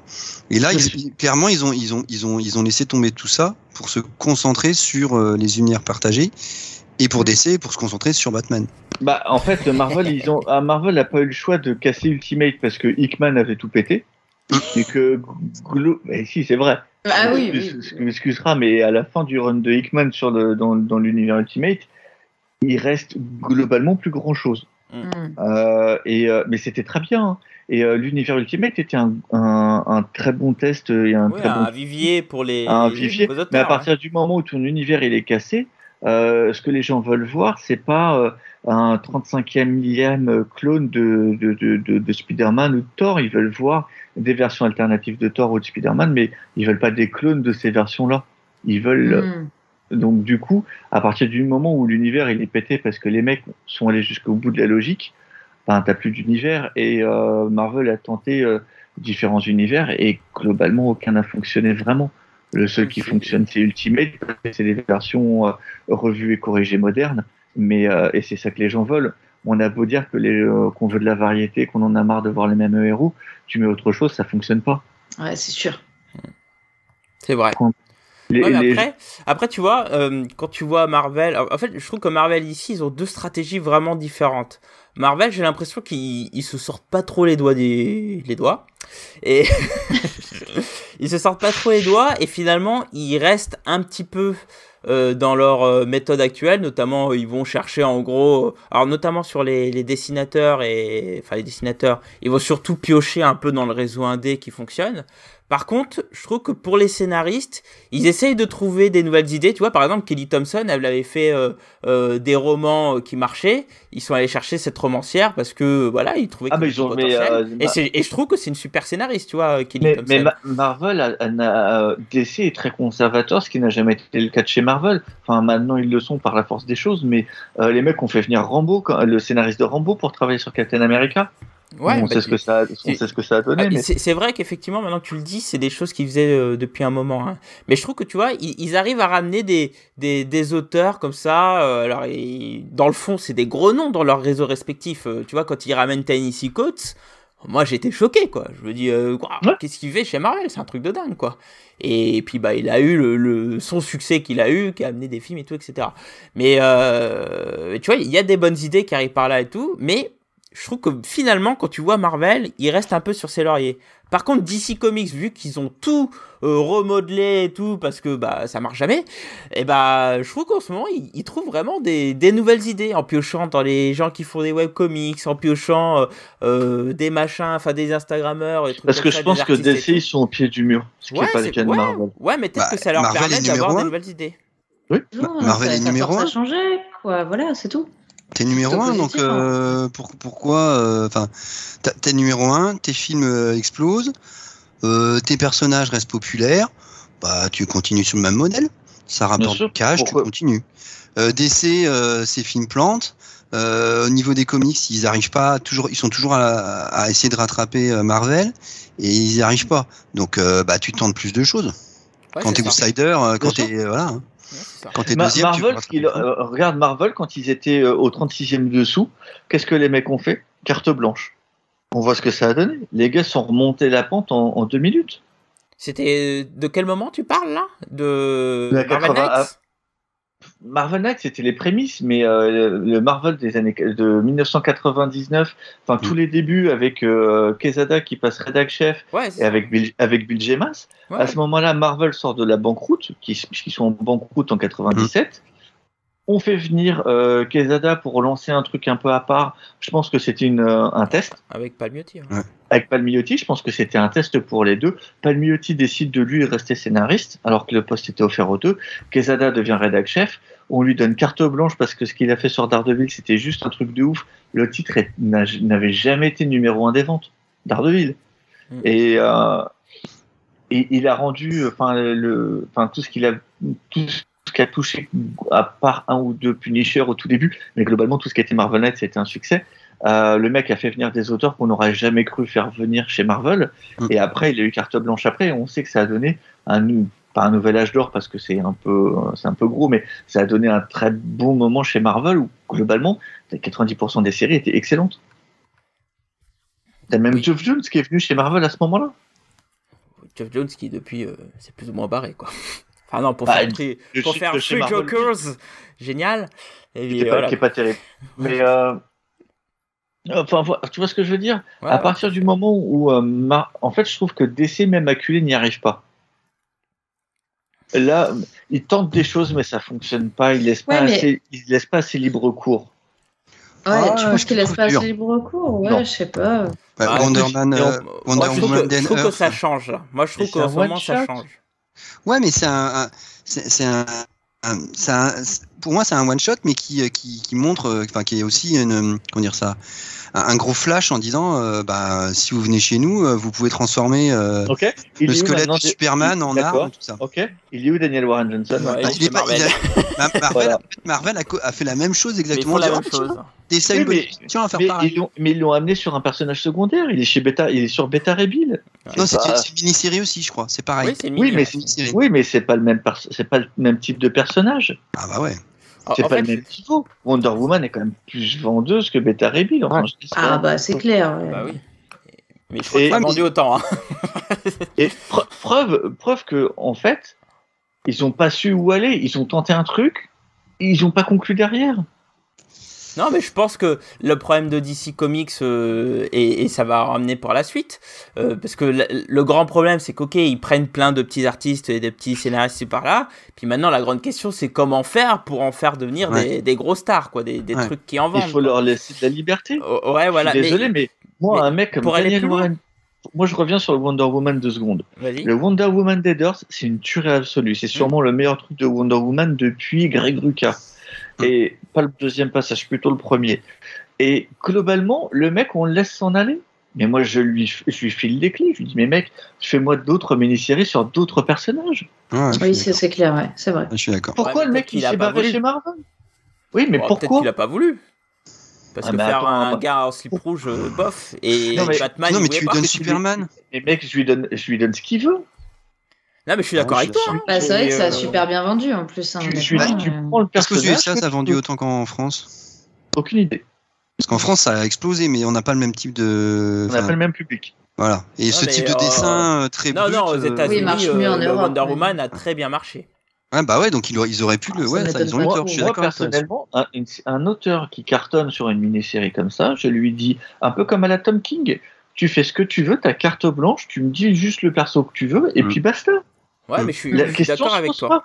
Pour moi, je, c'est- je, je comprends absolument pas que Daniel Warren Johnson soit parti chez Marvel pour faire Beta Ray Bill. Bah, Moi, surtout j'aurais mis un énorme contrat et j'aurais dit, mais, mais moi, j'irais un peu plus loin que toi parce que je lui dirais pas, euh, tu fais ce que tu veux, euh, machin. Moi, je lui dis, écoute, là, euh, tu choisis le perso que tu veux, mais le perso, et on te donne 5 ans, tu fais ce que tu veux. Alors, t'as un contrat de 5 ans, tu fais Ah ce que tu veux. non, c'est pas pareil de fout, réussir une mini-série et de, de, Et de tenir run sur 5 Ouais, mais ans. justement, Ah, je non, non, non. d'accord. Non, mais Justement, il d'accord. faut, il faut le, si- s'ils veulent les garder, ce genre de, de, de, de, de, de gros noms qui en plus est à la fois scénariste et, euh, et dessinateur, ce qui est pas si courant que ça. Ah. Je suis d'accord avec Blacky, il faut leur dire, bon bah là maintenant t'as le temps. T'as le temps, euh, t'as- tu t'as prouvé que t'étais capable de le faire avec une mini-série, maintenant on tu t'offre... euh, voilà. Ouais, oui, oui, mais Ouais, tu Maxi, peux faire des ça, comme c'est- ça. c'est ce qui se passe maintenant. une maxi. de toute façon, c'est ce qui se passe. Regarde, Toutes les séries maintenant, euh, je ou 12 numéros, euh, s'arrêtent, donc euh, c'est pareil. Moi, moi, Bah, je ferais ouais. comme ils ont fait pour Tom King. Hmm Tom King, il- globalement, il fait maxi-série sur maxi-série et basta. Bah Ouais, non, ouais. euh, Ouais, excuse-moi, il a fait 3 ans de Batman. Tu peux pas me dire ça. Oui, mais... Il l'a peut-être oublié, je, je comprends pourquoi, mais il a fait 3 ans de Batman quand même, le type. euh, et c'est lui qui Oui, fait le Batman côté- chez Rebirth. Hein. Oui, mais en, en dehors du Batman, il a fait une, une maxi-série Ross Arch, il a fait une maxi-série euh, a fait, Omega. euh, Ça- ouais, il a, non, il a mais, fait euh, il avait fait Omega il a même- fait, avant- en euh, même temps que mince, Batman. le gars qui s'échappe là. Mister Miracle. Mister Mister Miracle. Miracle. ouais. Après, il fait Rorschach, il fait euh, Strange Adventure, c'est comme ça que ça Ouais, c'est s'appelle. ça. Et là, il, euh, il fait sur euh, celui qui prend les identités là pour protéger les gens. J'ai oublié là, ça Euh, s'appelle. Human Target. Ouais. Mais, Mais ça, là, c'est peut-être ça, c'est peut-être cette deuxième longue série chez DC. Ce qui est ce pas sera aussi une mini-série. Ah, d'accord. Oui, ça sera une mini, ça sera une mini. Donc en gros, il y a que sur Batman où les mecs ont mis le pognon, ils ont dû le tanner pour qu'il fasse Batman parce que c'est Tom King et qu'ils avaient besoin d'un gros nom pour euh, remplacer euh, euh, Snyder qui partait. Ouais, c'est ça. Mais euh, après, bon, que ça a raté, bah tant pis, j'ai envie de te dire. Mais, euh, mais après, t'as des gars à côté, comme Joshua Williams, Williams pardon, qui sur Flash, euh, voilà, il a, il a réussi à faire quelque chose. Alors, manque de Alors, bol, moi j'ai lâché dès le début parce qu'il y avait un dessinateur euh, qui était immonde, mais, euh, mais pour le coup, tu vois, on en parlait avec SN quand on préparait le podcast. Un Joshua Williams, finalement, et eh bah, c'est c'est quelque chose. ça, tu vois, ça, ça, répond à ton point 3, comment l'élever au grain. Joshua ah, Williams. On y répond tout à l'heure là. oui, mais on a, on, a, on, a, on a skippé le tome 1 et le tome 2. Donc moi, je suis désolé. Et là, on est direct sur le 3. Joshua Williamson, c'est un auteur élevé au grain chez DC. Oui. Le mec a commencé pour, euh, en prenant de la relève chez Green Lantern, si je dis pas de bêtises. Un peu au pied levé. On lui file Flash après. Et euh, maintenant, il a les clés de la maison parce qu'ils sont tous partis. Alors, je pense que globalement, on lui aurait jamais donné si les mecs n'étaient pas partis. Mais c'est lui qui a les clés de la maison. Ouais, puis, en plus c'est vraiment à l'ancienne parce qu'on lui Flash, je pense pas que ça vendait des masses avant, donc on lui file un personnage qui euh, quoi, non mais il y a pas plutôt secondaire. Flash quand même. Ah non, je suis pas d'accord. Pour moi c'est. Ah, je pense pas qu'il vendait tant que ça. Ben non. Ouais, mais au niveau des chiffres de vente, c'est comme Daredevil si tu veux. C'est-à-dire que c'est pas. Moi, euh... hein. Pour moi, c'est comme si tu faisais un Captain America. Ouais, pour moi, c'est comme si tu faisais un Iron Man. Un Iron Man. Voilà, on est d'accord. Et donc on lui file un, un, un personnage qui est, qui est pas dans les top 3 des ventes, on va dire. Il, on lui dit bah oui, il, il se rend compte qu'il a le temps et donc il construit progressivement quelque chose. Et euh, une fois qu'il a construit, bah, on lui dit bah ouais bah ça, tu nous as prouvé que tu étais arrivé à un niveau nettement au-dessus. Maintenant tu y vas. Mais ça c'est vraiment le modèle à l'ancienne des années euh, 80, mec, 80. Parce que, euh, a, euh, parce que le mec a eu un succès critique aussi. Hum? Flash, euh, malgré, malgré, les débuts un peu compliqués, euh, globalement, les, euh, la dernière année du run, c'est succès critique sur succès critique. On dit que le mec, il sait où il va, il y a un vrai plan, il y a des trucs. Et puis, puis tu le dis très bien, malgré les erreurs du départ. Mais je pense que malheureusement maintenant, euh, Marvel ou DC abandonnent extrêmement vite les séries. Euh, avant de, euh, de, laisser le temps à certains de. Mais le marché, est plus, le, le marché est plus impitoyable que jamais. Ouais, ça c'est clair. Ça, c'est clair. C'est pas du tout les mêmes ventes que dans un peu comme Fanny quand elle regarde Blackie, quoi. C'est un peu. Mangeant du poulet. oui, là, là, c'était gratos. très impitoyable. Là, c'était gratos. Mais c'est toujours. Mais j'ai bien aimé. Euh... voilà, je vois pas ce qui te surprend. Il y a Spider-Man qui dit sur le chat, c'est assez marrant parce qu'au moment où tu dis ça, j'ai le, le, le, commentaire Spider-Man sur le chat qui dit que DC a déjà traversé des crises, mais là, avec la fuite des artistes, plus la vague manga qui défonce tout depuis un an, alors ça fait un peu plus même, euh, je les trouve quand même assez mal barrés. Bah justement, on est là pour, pour en moi, discuter, Spider-Man. Non, non, euh, non, au contraire, on n'est pas là pour discuter de, du fait que DC soit mal barré. Non, mais comment ils peuvent se relever mais ils peuvent se relever, ils peuvent se relever en laissant déjà, en faisant un peu moins, en laissant libre cours à des auteurs de renom. Euh, peut-être en, en, annulant des séries et en faisant un peu plus de mini-séries ou de maxi-séries comme Tom King. Et en disant euh, dès le début, ouais. Euh, voilà, et en disant voilà, euh, c'est des auteurs en maxi-série. Et euh, je pourrais en avoir parlé sur, sur Sanctuary un paquet de fois. Ah, oui, je crois. Ouais, potable. En ce moment, c'est pas terrible. Il y a des mecs qui arrêtent pas de poster des dessins, on peut plus discuter. euh... okay. En gros, il y a aussi un problème, il y a aussi un problème de, de fidélisation et euh, le fait de revenir à des vieilles numérotations. Euh, moi, je pense que c'est important et de garder ces vieilles numérotations. Euh, c'est des, c'est des, ce sont des marqueurs importants. Oui, alors là, on fait une grosse parenthèse vers autre chose. Parce que là, on s'écarte complètement du sujet. Mais euh, oui, euh, je... bah, ça va. C'est quoi le rapport à, à, faire des stars Là, tu on parle. Bah, en fait, tu, tu mets, installes des stars sur euh, des séries anthologiques. Euh, quand tu arrives, tu dis voilà, pour le millième numéro de, de Detective Comics, qui est quand même un numéro anniversaire, on va placer le nouveau scénariste qui monte. Ah tout de suite, le mec, tu le mets à un niveau plutôt que lui dire, ah bah écoute, il va se taper une euh, Batman numéro 1, nouvelle série, euh, la cinquième en, en cinq ans et euh, parmi quatre nouvelles séries Batman. Tu vois ce que je veux dire? Tu installes un auteur jeune sur un titre d'époque, ouais. mais qui, est un, qui, a, qui, a, une position importante. Ouais, mais le, le, le Batman, le Batman 1 se vendra plus que le Batman euh, 627. Parce qu'il il est pas obligé d'arriver pile sûr. au 600. Il peut Non, arriver au je suis 627. d'accord. Non, je suis Et en relançant régulièrement, parce que ouais, moi la numérotation, euh, ouais bon, Mais- je m'en fiche.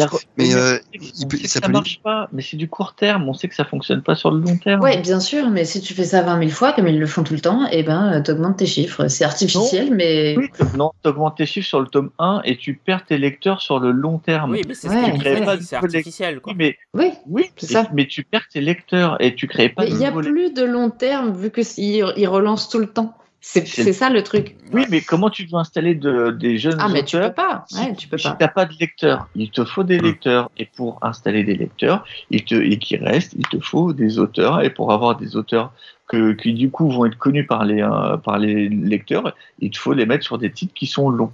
Pas sur des titres qui sont courts. Ou Ouais, sur des maxi-séries. Et dans oui. ces cas-là, j'ai pas de problème. Moi, je pense que si on reprend ce que disait Fanny, l'idée de diversité, c'est-à-dire que je pense que tu peux faire la, c'est la même idée sur les séries. Tu Non. peux avoir des séries euh, au long cours où euh, tu as des, des, des runs basiques, puis brusquement une nouvelle star qui arrive, puis run basique, retour à normal. Et en parallèle, tu peux avoir des, des mini-séries où justement tu testes, euh, tu lances des trucs.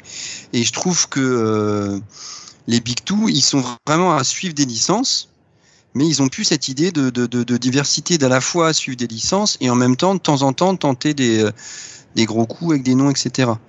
Alors, qu'est-ce que tu appelles diversité? Si c'est des diversités euh, de, euh, de milieux, euh, type des écrivains, des scénaristes. non, je pensais plutôt de là plutôt de des diversités au niveau du, de l'édition, c'est-à-dire à la fois Batman et en même temps de temps en temps euh, tu laisses les clés euh, bah, à la rigueur là, pour Tom King avec euh, Strange Adventure. C'est-à-dire tu dis bon Ah, mais bah, il faut être un gros nom pour ça. Ça, c'est bien, mais il faut avoir ton gros nom. On revient sur le problème Ah, d'avoir moi, un moi, gros je, suis- je suis pas d'accord. J'avais fait une vidéo il y a une époque, là, quand je faisais des vidéos. euh, où- quand où tu partais en vacances. J'a- J'avais une théorie, euh, j'expliquais que pour moi, les gros auteurs qui existent déjà, les gros stars, tu peux les mettre sur des, euh, des Mister Miracle, des trucs comme ça, parce que eux, ils vendront. Parce que tu peux Oui. vendre sur le gros nom. Mais par contre, justement, les petits scénaristes en herbe et tout, mais mets-les sur les grosses licences, quoi. Tu les mets sur. Batman, tu les mets sur Wonder Woman, tu les mets sur, euh, sur euh, les Avengers. euh, ils vont avoir des idées, mais par contre, laisse-les faire, quoi. Ouais, je suis d'accord. Parce que si tu mets tes gros auteurs sur des petites séries, euh, déjà que tu vois euh, Bendis, qui est quand même un des putains de gros noms du comics, le mec, il a pas réussi à vendre les Wonder Twins. Oui, bon, après, c'est Bendis. quoi. Oui, mais ça reste, ça reste un Oh, attention, attention, attention, excusez-moi, intervention. Il a, il a critiqué Bendis? Ouais. Pardon, parce que je Ah, pense que ça mérité qu'on s'interrompt. T'as vu Ah, comment j'ai ça Je, je m'excuse, Ah hein, ouais, Bendis. non, mais- euh, T'as vu comment j'ai Non, c'est trop tard, tu peux, tu peux pas le reprendre en fait. J'ai j'ai- toujours critiqué réussi. Bendis. J'ai toujours Oh. Mais. Cab, et, et Cab, franchement là, tu peux marquer ça sur ton J'ai CV. en j'ai fait. évité ça à l'antenne parce que voilà, c'est un Bendis. euh, je savais que j'allais faire mal à l'univers, mais Ouais, mais bon, Bendis c'est d'ici. Alors, il a fait un très bon Superman. Alors le reste, c'est nul quoi. Bon, voilà, Oh. c'est nul. Eh, j'ai Voilà. réussi. Il m'aura fallu des années, mais j'ai réussi. Incroyable, c'est incroyable ce qui se passe, mes chers auditeurs. Euh, vous êtes en train d'assister à un moment historique.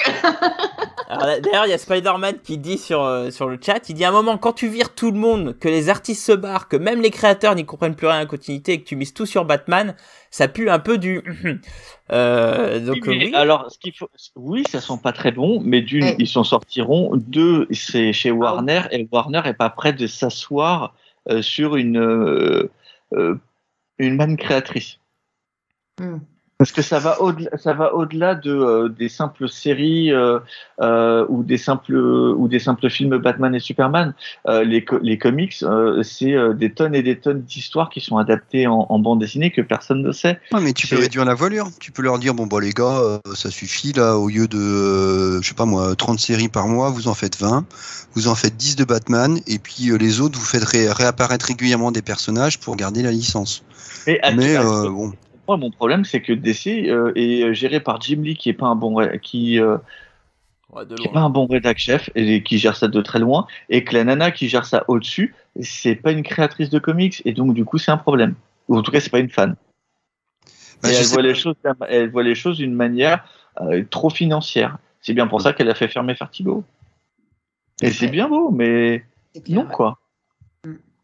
Pourtant, tu, que, quand tu vois d'ici, ils ont essayé de faire des choses avec euh, le label là de, du chanteur là, comment il s'appelle? Celui de My Chemical Romance là. Ah, le, euh, le scénariste de. James, Pardon? non. C'est pas Grey Attends, comment ça s'appelle? Non, Celui qui le- fait Umbrella, Chronique, Umbrella, le- machin. Academy. Academy. Umbrella- Bah, Academy. ils, ils ont fait un label pour les Young Animals, c'était ça son label. Ah oui. Et, euh, et tu vois, ils Et ont essayé de personne- faire des trucs, mais. Personne n'en a voulu parce que c'était pas Vertigo. C'est pas Ouais, mais le truc est. une ambiance de faire ça, quoi, tu vois. Ouais, mais, Ouais, mais ça, en même temps, tu peux ça, pas- tu- c'est un truc de vieux con quand même. Oui, c'est ça, c'est ce que j'allais dire.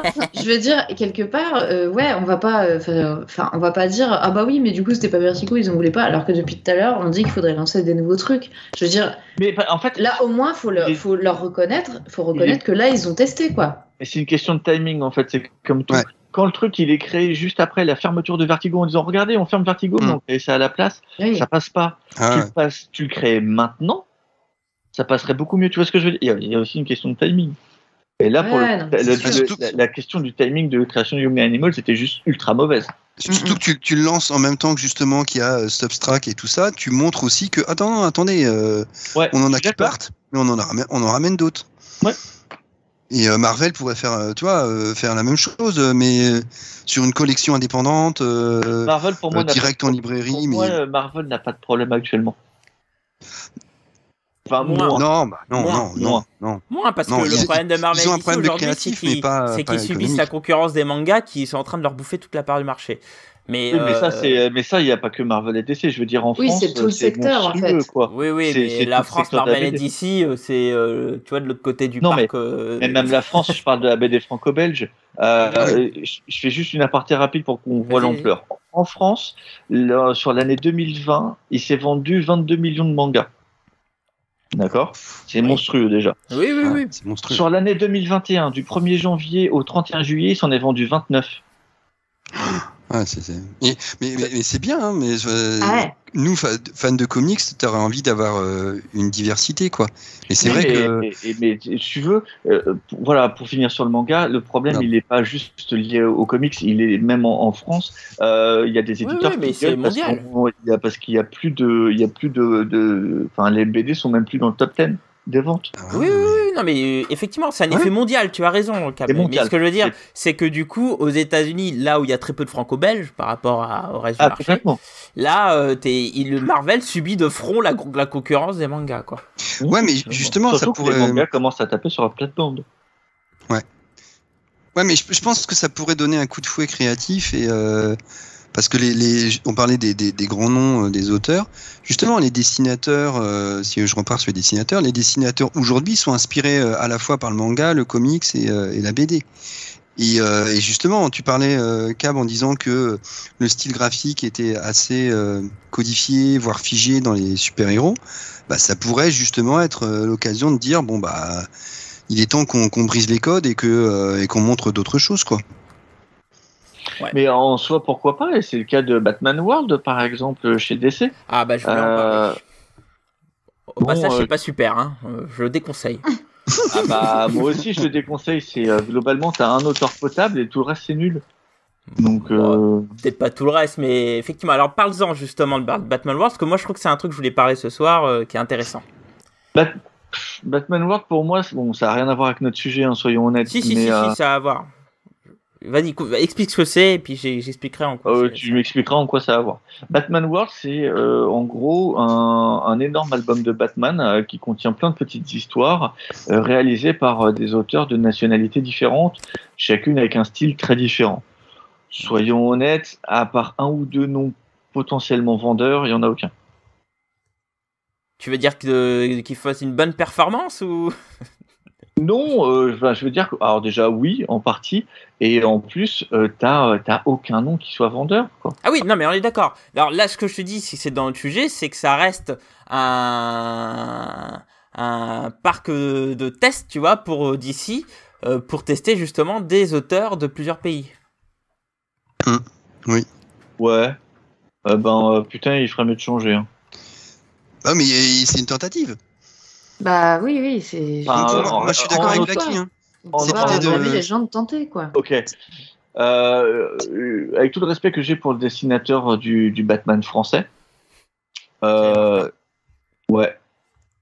Globalement, euh, c'est pas ça, quoi. Et Ah, bah, euh, après, oui. que ça, ça- que ça soit la couverture, euh, moi je veux bien euh, que tu fasses une version du musée du Louvre avec le côté, avec le, le symbole jaune de type la marque jaune. Mais euh, si tu fais une Mona Lisa derrière, essaye de faire un truc vaguement potable déjà, juste sur la couve. Euh, et ensuite, le reste de la BD, elle est pas folle non plus, quoi. Donc, non, mais je suis euh, d'accord. C'est c'est là où, bon, de toute façon, j'en ferai une critique parce que je l'ai eu en presse. Je, euh, je- finisses. pense qu'il y a, je pense que, euh, je connais pas pour les autres pays, mais je pense que en, en Italie, en Espagne, en France, il y a quand même euh, euh, des auteurs qui sont quand même euh, autrement plus talentueux, euh, ou en tout cas qui ont un style qui, euh, même en étant différent, peut fonctionner bien mieux et qui sont sûrement des noms plus vendeurs. Oui, mais t'as pas les mêmes conditions. Enfin, il n'y a pas les mêmes conditions euh, de après, contrat, de liberté, etc. On, on repart là-dessus. C'est-à-dire que quand tu es en franco-belge et que euh, et que tu as la liberté de faire un album de, euh, de 24, de 46 pages, ou euh, où, où tu peux aussi euh, montrer euh, un sexe masculin ou féminin sans qu'on grimpe au rideau, bah, bah, même si tu es fan de Batman, ça va être un peu. Voilà, enfin, tu vas avoir des- des réticences ouais, à venir, quoi. Bah attends, t'as pas des bits dans toutes les BD franco-belges non plus, quoi. Non, mais il y a, je veux dire, tu as, tu as la possibilité de représenter plus de choses. Et en fait, Déjà, enfin, en termes de créativité, de savoir que tu peux aller dans n'importe quel sens que tu veux pour ton histoire, bah, ça libère vachement. Enfin, je me dis, euh, déjà, euh, euh, trouver l'inspiration sur un personnage qui existe depuis euh, 80 ans, bon, voilà. Euh, trouver un nouveau truc à dire, ou là. Mais alors en plus, si il faut pas que tu parles de, trop de politique, et puis il faut pas que tu parles de cul, et puis il faut pas que tu parles de ceci, machin. Pff, laisse tomber, comment tu fais pour avoir des idées? Donc forcément, euh, c'est pas négligeable en fait la liberté, je pense. Alors, Ouais, chat, non, je suis d'accord, par, mais par rapport à, à la liberté sur le chat, il parle d'univers alternatifs et tout. Est-ce que finalement la solution, c'est pas justement de recréer des univers alternatifs ou je sais pas quoi, pour pouvoir Alors. laisser des, des bacs à sable libres, Mhm. libres pour les auteurs? Pourquoi Moi, pas je hein. pense que c'est trop tard. Je pense que comme ça a Alors été moi, déjà fait, ça a marchera plus. Ça a été fait et ça n'a pas fon- enfin ça a fonctionné encore une fois sur le court terme, mais pas sur le long. Quand ils ont fait les, les Terres 1, Oui, bah, Déjà, c'est ils ont ça mis des- parle sur le chat. Oui, mais Hmm. ils ont mis des gros auteurs pour qu'ils aient Et- leur ben- liberté. C'est exactement ce que j'ai dit sur le chat. et, au, et, au, et, au fin- et au final, qu'est-ce qui s'est passé? Bah, les, c'est fini. Oui, parce que Voilà. les auteurs, euh, ils prennent trop de temps, quoi. Enfin, ils y vont un peu YOLO, quoi, en termes de, de, de timing. Alors que finalement, quand tu vois l'univers Ultimate, je pense que c'est ce qui a été la force, c'est que ça a été régulier, quoi. Bah oui, c'était une série, enfin c'était un univers mensuel, un univers complet et défini. Euh, après, pour de la liberté, enfin je sais pas, au- autant j'ai trouvé ça super mauvais, mais c'est un mec comme Marini, il a fait un double album Batman. Bon, encore du Batman, mais Oui, mais après, euh, manifestement, l'auteur de Franco-Belge n'est pas hyper intéressé euh, de faire du, du comic book, quoi. Bah, Euh, a pas non, les mêmes parce- conditions. hein. parce que c'est Bah ouais. d'une, c'est pas les mêmes conditions euh, financières, deux, c'est pas le même Le même rythme. C'est pas le même rythme. Ouais, ouais, ouais. Attention, hein, Euh, parce qu'il y a des auteurs français qui, ou c'est l'inverse, hein, qui critiquent l'univers de la franco-belge. euh, Donc euh, c'est une histoire de, de, de modèle en fait, quoi. Oui, mais non, mais t'as des mecs qui vont très vite. Un mec comme Sfar va super vite et sort, euh, je sais pas combien d'albums par, euh, par an. Sfar, euh, Euh, respecte-moi, quoi.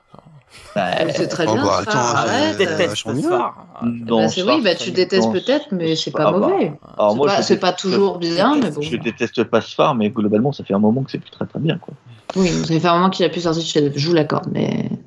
Mais euh, et, euh, et, euh, et voilà. Enfin, euh, d'ailleurs, Sfar en ce moment, il préfère faire euh, du jeu de rôle.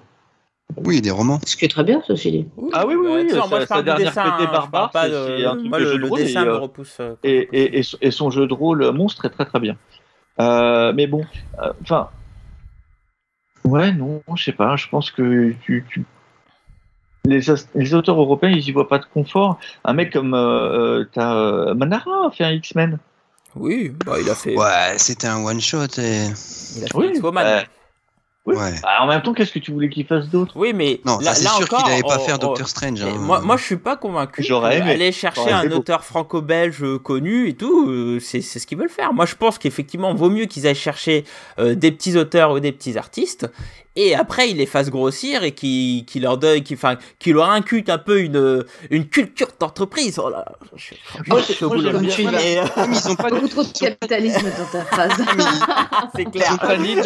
Il va se passer un autre truc horrible et historique. Je suis d'accord avec ce que disait Blacky tout à l'heure. Oh mais j'ai trop d'émotions pour cette ah, reprise. cette est oh, incroyable. Oh là là. Là je, vais finir avec un sourire bright. C'est comme ça. Je, suis d'accord avec toi quand tu, disais euh, de laisser les séries euh, historiques et vendeuses en fait qui se vendent toutes seules à des auteurs en fait en, faisant une belle intronisation pour les mettre en avant avec un à la rigueur un dessinateur plutôt euh, connu pour euh, du coup asseoir un peu le truc et de laisser tes scénaristes connus en roue, pas en roue libre, mais euh, globalement de leur faire faire de la mini, de la maxi sur les personnages qu'ils veulent et qu'ils soient pas forcément des gros personnages.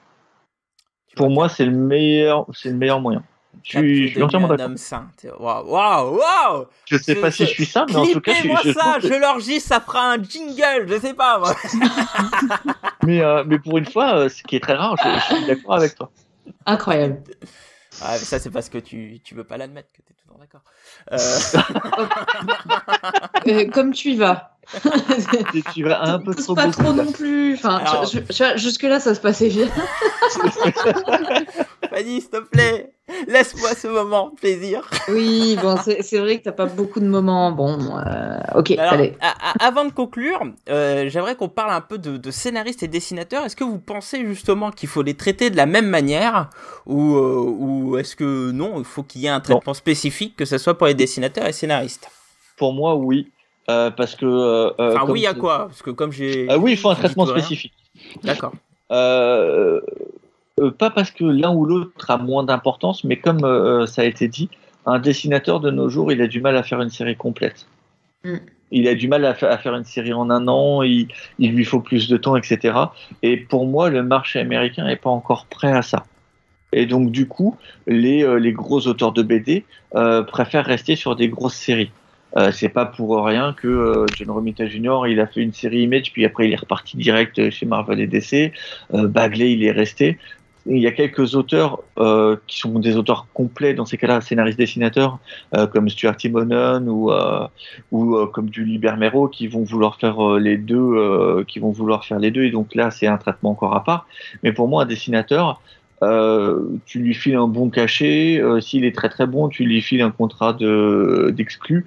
Et globalement, comme il va dessiner toujours le même personnage, t'as pas le problème de droit Il dessine des trucs qui existent déjà, sauf s'il y a des changements de design et encore même là. Alors que euh, un scénariste, c'est de la création pure et dure. Le mec peut faire 5-6 séries s'il est plutôt plutôt rapide. Et donc du coup, si tu veux le garder dans ton écurie, comme lui il est plus volatile, et s'il arrive à se faire un nom, il ira ailleurs pour ses idées et non pas parce qu'il travaille sur tel ou tel personnage, euh, il a intérêt à, mettre le paquet pour le garder. Pour moi, c'est différent. Moi, je suis. Euh, il y a des choses, je suis d'accord sur certaines idées, sur euh, les traiter différemment, oui. Mais si je résume ce que tu dis, on a l'impression que tu dis que le côté créatif, c'est le scénariste et que le dessinateur, il est juste là pour dessiner Batman qui donne un coup de poing. Ouais. Je suis d'accord.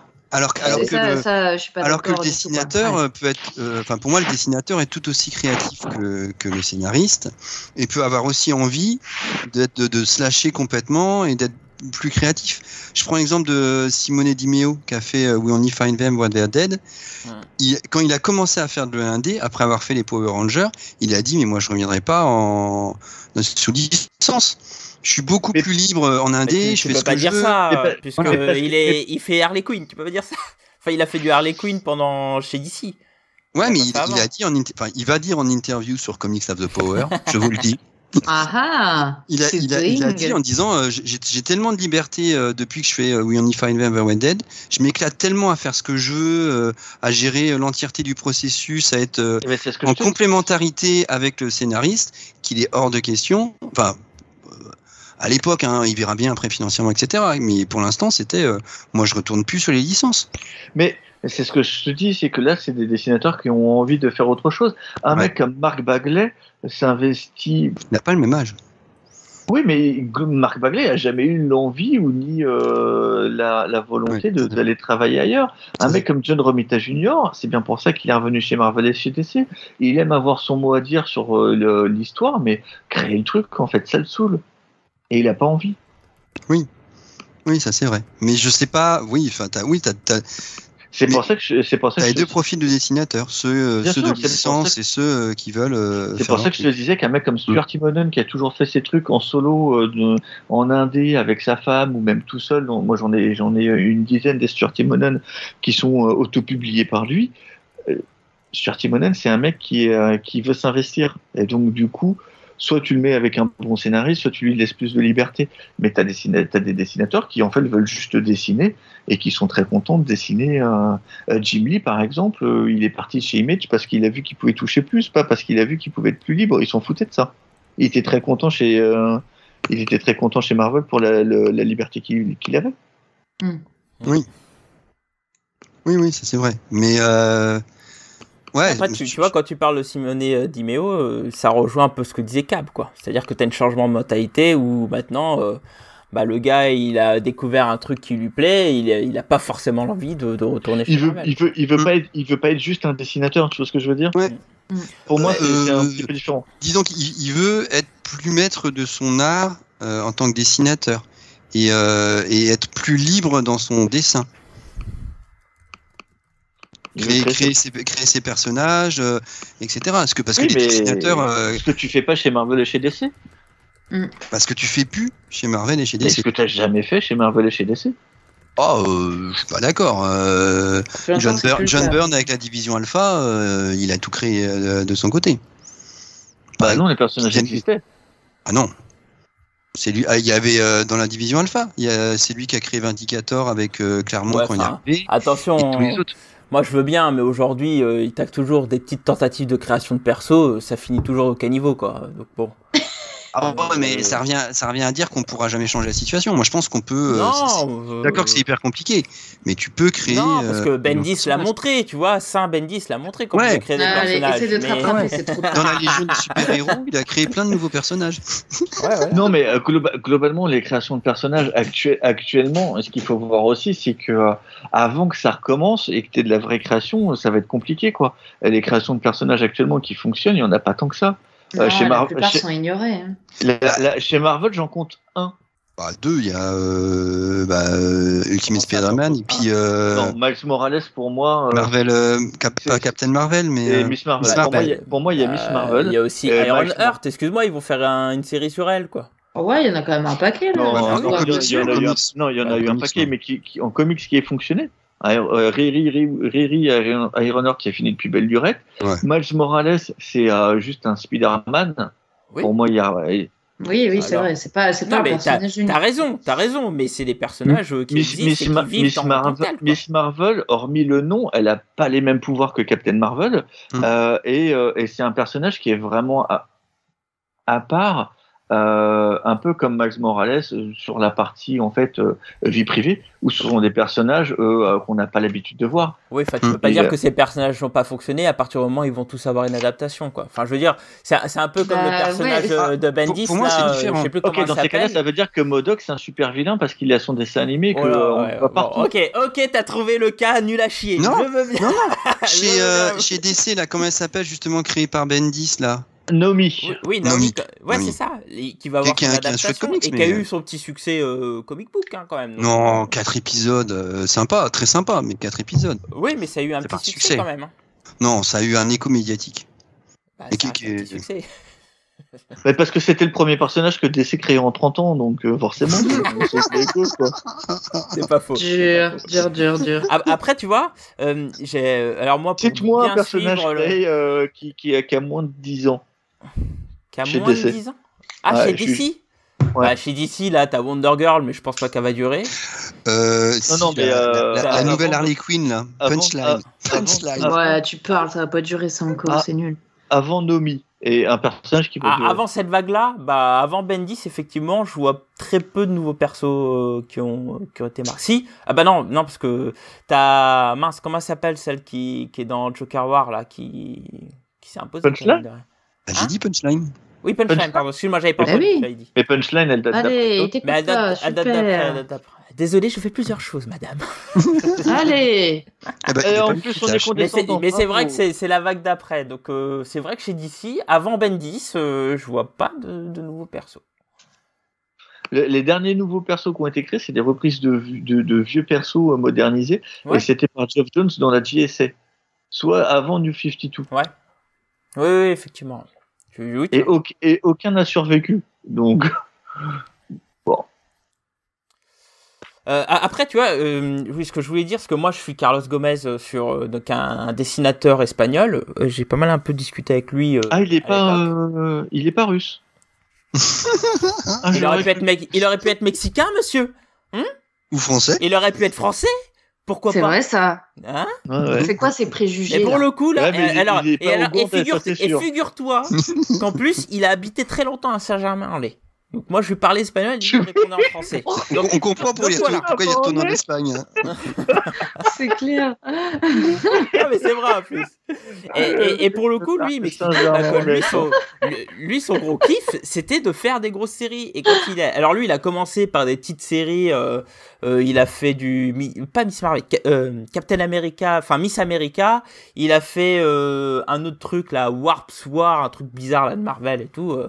Et puis bah maintenant, il est du Spider-Man. Et lui, il prend un kiff de ouf sur Spider-Man. Alors euh, d'ailleurs, bon, c'est du coup, on voit qu'il est plus connu parce que ses prix ont explosé, euh, ses planches ça se vendent beaucoup plus cher et tout. Mais euh, oui, parce qu'il faut savoir qu'un dessinateur, quand il travaille chez Marvel DC, alors certes, il n'a pas les droits, mais par contre, il a un double salaire parce que d'une part, les pages sont bien payées chez les Big mais en plus, derrière, les originaux, tu les revends très facilement à des bons prix. Donc euh, il y a une espèce de double marché quand t'es es auteur et que tu fais les pages intérieures et, et couverture et tout. Et, et pour le coup, lui, son gros kiff, c'était de faire Spider-Man et tout. Et pour l'instant, il a pas envie de partir, quoi. Il a envie de prendre son kiff chez Marvel et tout. Donc finalement, on se retrouve finalement un traitement un peu identique euh, vis-à-vis des scénaristes et des, dessinateurs, chez Marvel en tout cas, où en fait ils, ils ont monté progressivement, ils ont fait leur preuve, et puis à la fin, euh, ils ont un spotlight avec une grosse série. Donc là, pour le coup, c'est Spider-Man pour Carlos Gomez. Euh, donc moi je pense pas finalement qu'il faut les traiter différemment. Je trouve que c'est un peu la même histoire, Euh, si ce n'est que vis-à-vis de mon idée où il faut mettre des gros auteurs sur des petites séries et des, des petits scénaristes sur des grosses euh, sur des grosses séries, des grosses licences. Là pour contre, je pense qu'il faut plutôt les accompagner avec des gros dessinateurs plutôt. Ah, que t'es des obligé. dessinateurs. Parce que si Ah, t'as ouais. deux petits, si t'as deux petits noms sur un nouveau, sur un gros Ouais, non, titre, ça marche pas. le, le machin va pas se vendre quoi. À moins d'avoir un pitch de malade, mais ils te font un, ils te font un dessinateur qui soit, euh, qui soit connu. T'as pas de Mhm. choix. C'est clair. À l'inverse, un gros scénariste peut se permettre d'avoir un petit dessinateur euh, sur, euh, sur une série annexe ou un dessinateur peu connu, C'est vrai. s'il est bon. Bon, je Tant pense qu'on on a fait un peu près le tour, non? Moi, je pense Si qu'on a surtout une beaucoup dernière question. divagué. Oui, on, a, on a bon, bien craché aussi. les On a beaucoup comics. dit que c'était de la merde. Hein. C'est- c'est les jeux comics. On a Alors, fait notre j'ai- boulot. de la merde. moi, j'ai une dernière question. J'ai une dernière question euh, que je pense qu'on va répondre très rapidement. C'est est-ce que vous pensez que les licences sont plus fortes que les auteurs? Ah, je crois que tu voulais me demander si je voulais déjeuner chez Fanny. Là, Ah non, alors ça, ça on en reparlera après. Mais est-ce que ça, la et à l'œil oui. Euh, Je suis en train de, je désespère de trouver un, un, moment pour venir. Je, gère mon agenda vraiment pour y aller. écoute, on- en parle après. Alors dernière question rapide. Est-ce que vous pensez que les licences sont plus fortes que les auteurs? Et pour moi, c'est clair et net que oui. Ah oui, c'est évident. Bah, il y a qu'à on le regarder voit. les chiffres de euh, vente. Hein. bah oui, puis on voit euh, avec euh, ce sur quoi mise DC. Ils misent sur quoi? Sur Batman, ils misent pas sur des auteurs. Hein. C'est ça. Si c'était le cas, Marvel et DC seraient, euh, ne seraient, auraient déjà coulé. Ah oui, clairement. Clairement. Et puis on le voit aussi avec les adaptations au, au ciné et tout ça. Je veux dire, c'est euh, les, les licences qui, qui, qui mènent le jeu, quoi. Et tu le vois même au changement de personnage. Tu sais, quand tu changes Superman de ce qu'il est vraiment, c'est que ça marche pas. Enfin, ça marche pas sur le long terme. Tu es obligé de Mm. revenir euh, au statu quo parce que c'est ce que veulent les gens. En fait, ils ont beau dire qu'ils veulent du changement. Euh, quand tu mets Ben Riley à la place de Peter Parker, euh, c'est parce que tu as envie de lire. Quand tu lis Spider-Man, tu veux lire Peter Parker. Il Bah, y, a, ouais, il y, a des- il y a une- il y a des évolutions lentes, mais euh, changer Ouais. carrément de personnage, euh, Déjà, ça marche pas. non, non. Ouais. Je, je sais pas, je ne dis pas Spider-Man. Et je m'en fous. Je pense que le chat vient de perdre un, un membre, à mon avis. Il y a des AVC en cours là. Ouais, je suis pas sûr que Spider-Man il, il lit en ce moment le Spider-Man. Je sais pas. Tiens, Spider-Man, tu nous diras sur le chat si tu lis euh, le Spider-Man de Spencer. Ah, Quand on est drogué, on est drogué. C'est vrai, c'est vrai, mais bon, il y a des moments, euh, la raison euh, euh, fait l'affaire, quoi. bon, bah écoutez, je trouve qu'on a fait, euh, on a pas beaucoup parlé, on a fait pas mal, effectivement, euh, d'incartades euh, sur d'autres sujets, mais bon, je pense que, voilà, c'était le, le podcast du retour, du débat. Euh, on se connaît, hein, les GG, on fait souvent Oui. euh, des, des petits détours. Donc, ce que je vous propose, c'est qu'on conclue sur un tour de table et. Je vais pas vous demander de, de, de proposer une œuvre et tout, je vous propose de trouver un auteur que vous pensez qu'à l'avenir va, enfin qu'il faut suivre, Hein un, un- un auteur qu'il faut suivre. Non, mais tu peux pas nous demander ça sans qu'on l'ait Eh ouais, je suis un bâtard, moi je suis un bâtard, je suis un bâtard, je suis un, je suis un enculé. Non, mais, ouais, je- moi j'ai rien en fait, je refuse ta question. Voilà. Moi, je me rapproche de la bibliothèque. Si, ah, si- si- S'il est déjà dans ta bibliothèque, c'est que c'est pas euh, quelqu'un qui va, qui Si, va devenir. si, ça peut être un truc en herbe, ouais, tu vois. Bon, bref, bref, bref, bref. Tour de table, conclusion. Fanny, fuite des gros talents, comment les Big Two peuvent créer de nouvelles stars? Bah, en vrai, euh, ce, ce débat m'a laissé vachement pessimiste, je vais être honnête. à la fin de ce débat, j'ai envie de dire ah, c'est la merde, les gars. je vais dire, euh, les, les mangas, ils ont déjà tout gagné. Il n'y a plus que les vieux qui achètent des comics euh, et quelques irréductibles comme nous. Euh, bah, c'est chaud, hein. Hein, c'est chaud quand même. Ah, c'est Franchement. Clair. Franchement, je je sais pas, j'ai l'impression que, que sur le long terme, il- pour l'instant, il n'y a, pas de- il y a pas de stratégie qui se dégage. Et tous les. Enfin, je, je prends euh, le, le- la base de, de énormément de fans avec, avec qui j'ai discuté. Au final, on se tourne tous vers l'indé parce qu'il y a plus de. Il y a plus de, de- de- d'idées, euh, il y a plus de vivacité, et en même temps, quand il y a un gros changement sur un personnage qu'on aime bien. Pff, Est-ce que c'est vraiment euh, possible de contenter les gens? Euh, Est-ce que les gens sont pas tous des cons? Vraie question.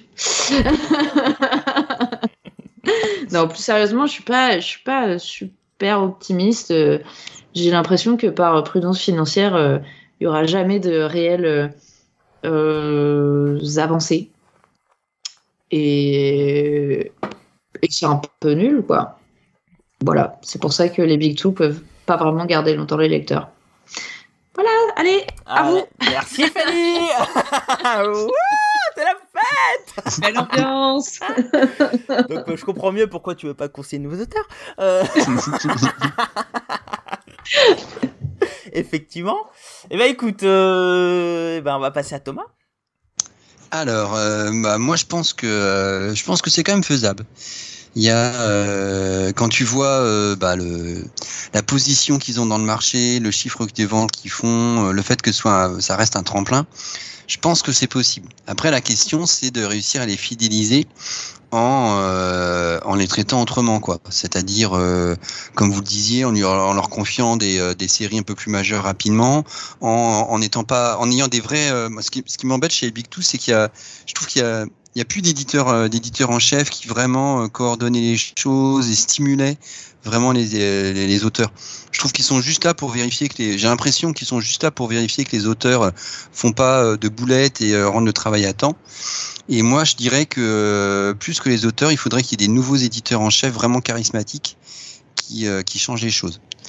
Et puis l'auteur, euh, bah, en fouillant, j'ai trouvé. euh, alors chez iComics, il y a, il y a un, dessinateur qui s'appelle Joshua Hickson qui a sorti The Plot. Euh, que je trouve assez... j'aime pas les, les films d'horreur ça me stresse comme c'est pas possible. Donc j'aime pas les comics d'horreur mais il a fait The Plot sur une maison hantée et je trouve que euh, c'est sa deuxième BD je crois. Je trouve qu'il est très intéressant. Il a un dessin que je trouve vraiment bien qui est euh, qui est très impressionniste mais en même temps qu'un qui pourrait coller très bien avec euh, bah, un Daredevil euh, euh, Hellblazer etc et euh, bah ouais lui il faudrait lui confier quelque chose Très bien, effectivement, je l'ai vu passer, euh, enfin je l'ai passé à un de mes chroniqueurs qui l'a fait, effectivement, et il y a que des bons retours sur cette série. Hmm. Cab, C'est moi. je sais. Euh... Moi aussi. Euh, Ce qui est rassurant. je, suis un peu, en- je suis un peu embêté parce que euh, Fanny m'a retourné le cerveau avec sa conclusion. Ok. Que- non, mais sérieusement, je pensais que c'était possible. Et tu vois, mais je pensais qu'à l'aspect purement comics. Et euh, t'as rappelé les, films, etc. Et en fait, euh, du coup, je vois pas. En fait, je, sais pas comment c'est possible. Pour moi, la seule possibilité, c'est de retourner sur ce qui se faisait avant. Pas forcément dans, la manière de faire, mais euh, d'essayer de faire avancer des intrigues, euh, de développer les personnages et de laisser donc plus de liberté aux auteurs. Sauf que le problème, c'est qu'avec les films et la- l'argent qui est en jeu, Mm. c'est juste impossible. C'est juste pas possible. Ça- En fait, il ferait mieux de faire que de la mini-série en non-stop. Ça se vendrait, je pense, sûrement mieux que de faire de la série classique parce qu'ils peuvent plus avancer. Euh, un, un personnage comme Iron Man, maintenant, ne peut plus être euh, le Iron autre chose que le Iron Man qu'on a vu pendant les films. Mm, mm. C'est impossible. Euh, bon, alors Steve Rogers n'a jamais été autre chose qu'il a été. Euh, pareil pour Batman, mais euh, et je comprends pourquoi DC n'a pas voulu que Batman soit marié à Catwoman. En fait, c'est juste pas possible. Bah, grave. Hein. Ben si, moi je comprends parce que Batman, dans l'imaginaire des gens, quand tu vois quand tu vois les films, euh, c'est c'est un héros solitaire et Ouais. il a et il a quasiment et tu vois jamais la Bat Family à part dans les deux films les plus mauvais de Batman. C'est clair. Et du coup, c'est associé à du mauvais Et du coup, c'est associé à du mauvais. Donc, quand les gens ils veulent regarder, ok, ils savent qu'il y a Robin parce qu'il est là depuis les années 40. Donc, du coup, ok, passe, euh, passe sur les Robins. Mais le voir marié à Catwoman quand tu sais c'est une méchante, le lecteur il comprendra pas. Et juste ça, c'est pas possible. Une romance, oui. Un mariage, non. Mais ça, c'est pour tous les super-héros. Mhm. Oui, mais du coup, tu peux plus faire avancer. Euh, Enfin, je veux dire, t'as- t'as- tu peux plus avoir euh, des, des, des trucs au long cours euh, où tu vas avoir. euh, je, je me relis les Vengeurs de la côte ouest en ce moment. J'ai globalement pas grand chose à voir, mais sur les Vengeurs de la côte ouest, euh, tu vois euh, le, euh, au, au début, euh, œil de faucon, il est marié à Oiseau Moqueur, puis il finit par être séparé, puis par divorcer. Euh, Vanda, elle est mariée à Vision. Ça dure pendant des moments. Ils ont des enfants. Les enfants vont finir par disparaître. Elle va finir par ne pas être divorcée, mais être séparée parce que Vision euh, ne se rappelle plus de, de- des sentiments, qu'il n'y a plus de sentiments. Et au final, pour être divorcée, mais c'est des choses qu'on peut plus avoir en fait cette évolution-là sur le long terme. Même si au final ton personnage revient à un personnage célibataire, il se passe quand même globalement 20 ans avant qu'elle redevienne. Tu vois ce que je veux dire? Non, mais et- oui, oui, on Ouais. avait Et ça- discuté, effectivement. Et, et Donc, ça euh, c'est plus et ça c'est plus possible. Et donc du coup, je pense que c'est euh, c'est cette liberté là, elle existera elle existera plus et donc du coup rien que pour ça, ça va être un enfer de fidéliser les gens.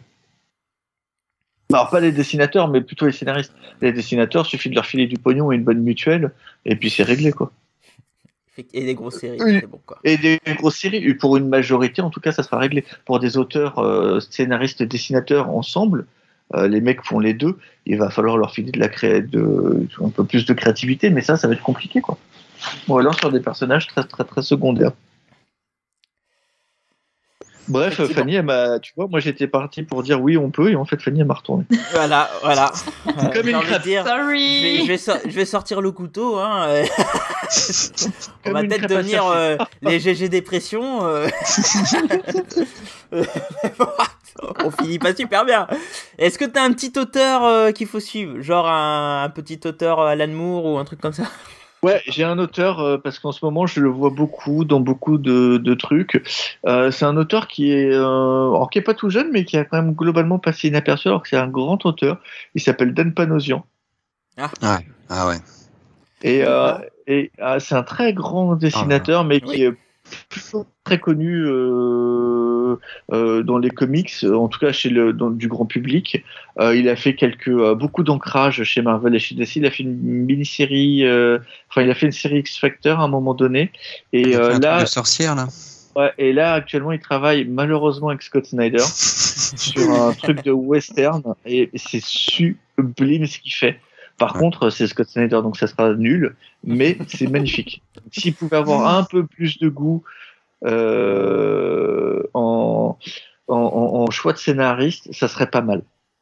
Mais je pense que son style n'est pas du tout fait pour Marvel ou DC. Il, il a, il, a un Facebook super. Après, je crois qu'il est, il est très influencé parce qu'il est très ami avec Quesada, puisque tout, une fois par semaine ou une fois par mois, il se retrouve pour un club de, de dessin du Dan. Oui, il faut le Ouais. and draw, à- à New Ouais. York, quoi. Ah ouais. Ah mais Quesada, on, on voit plus ses dessins, mais il continue de dessiner. Et, Ah oui, euh, oui. et Mmh, même s'il a perdu, même s'il a perdu comparé à avant, Ouais, Euh, c'est un tueur, hein. Franchement, Ouais. c'est un, c'est un Ouais. dessin. hein. C'est un Ah ouais, ouais. furieux. hein. Quand tu vois ce qu'il Kesa- sort de Kes- toi.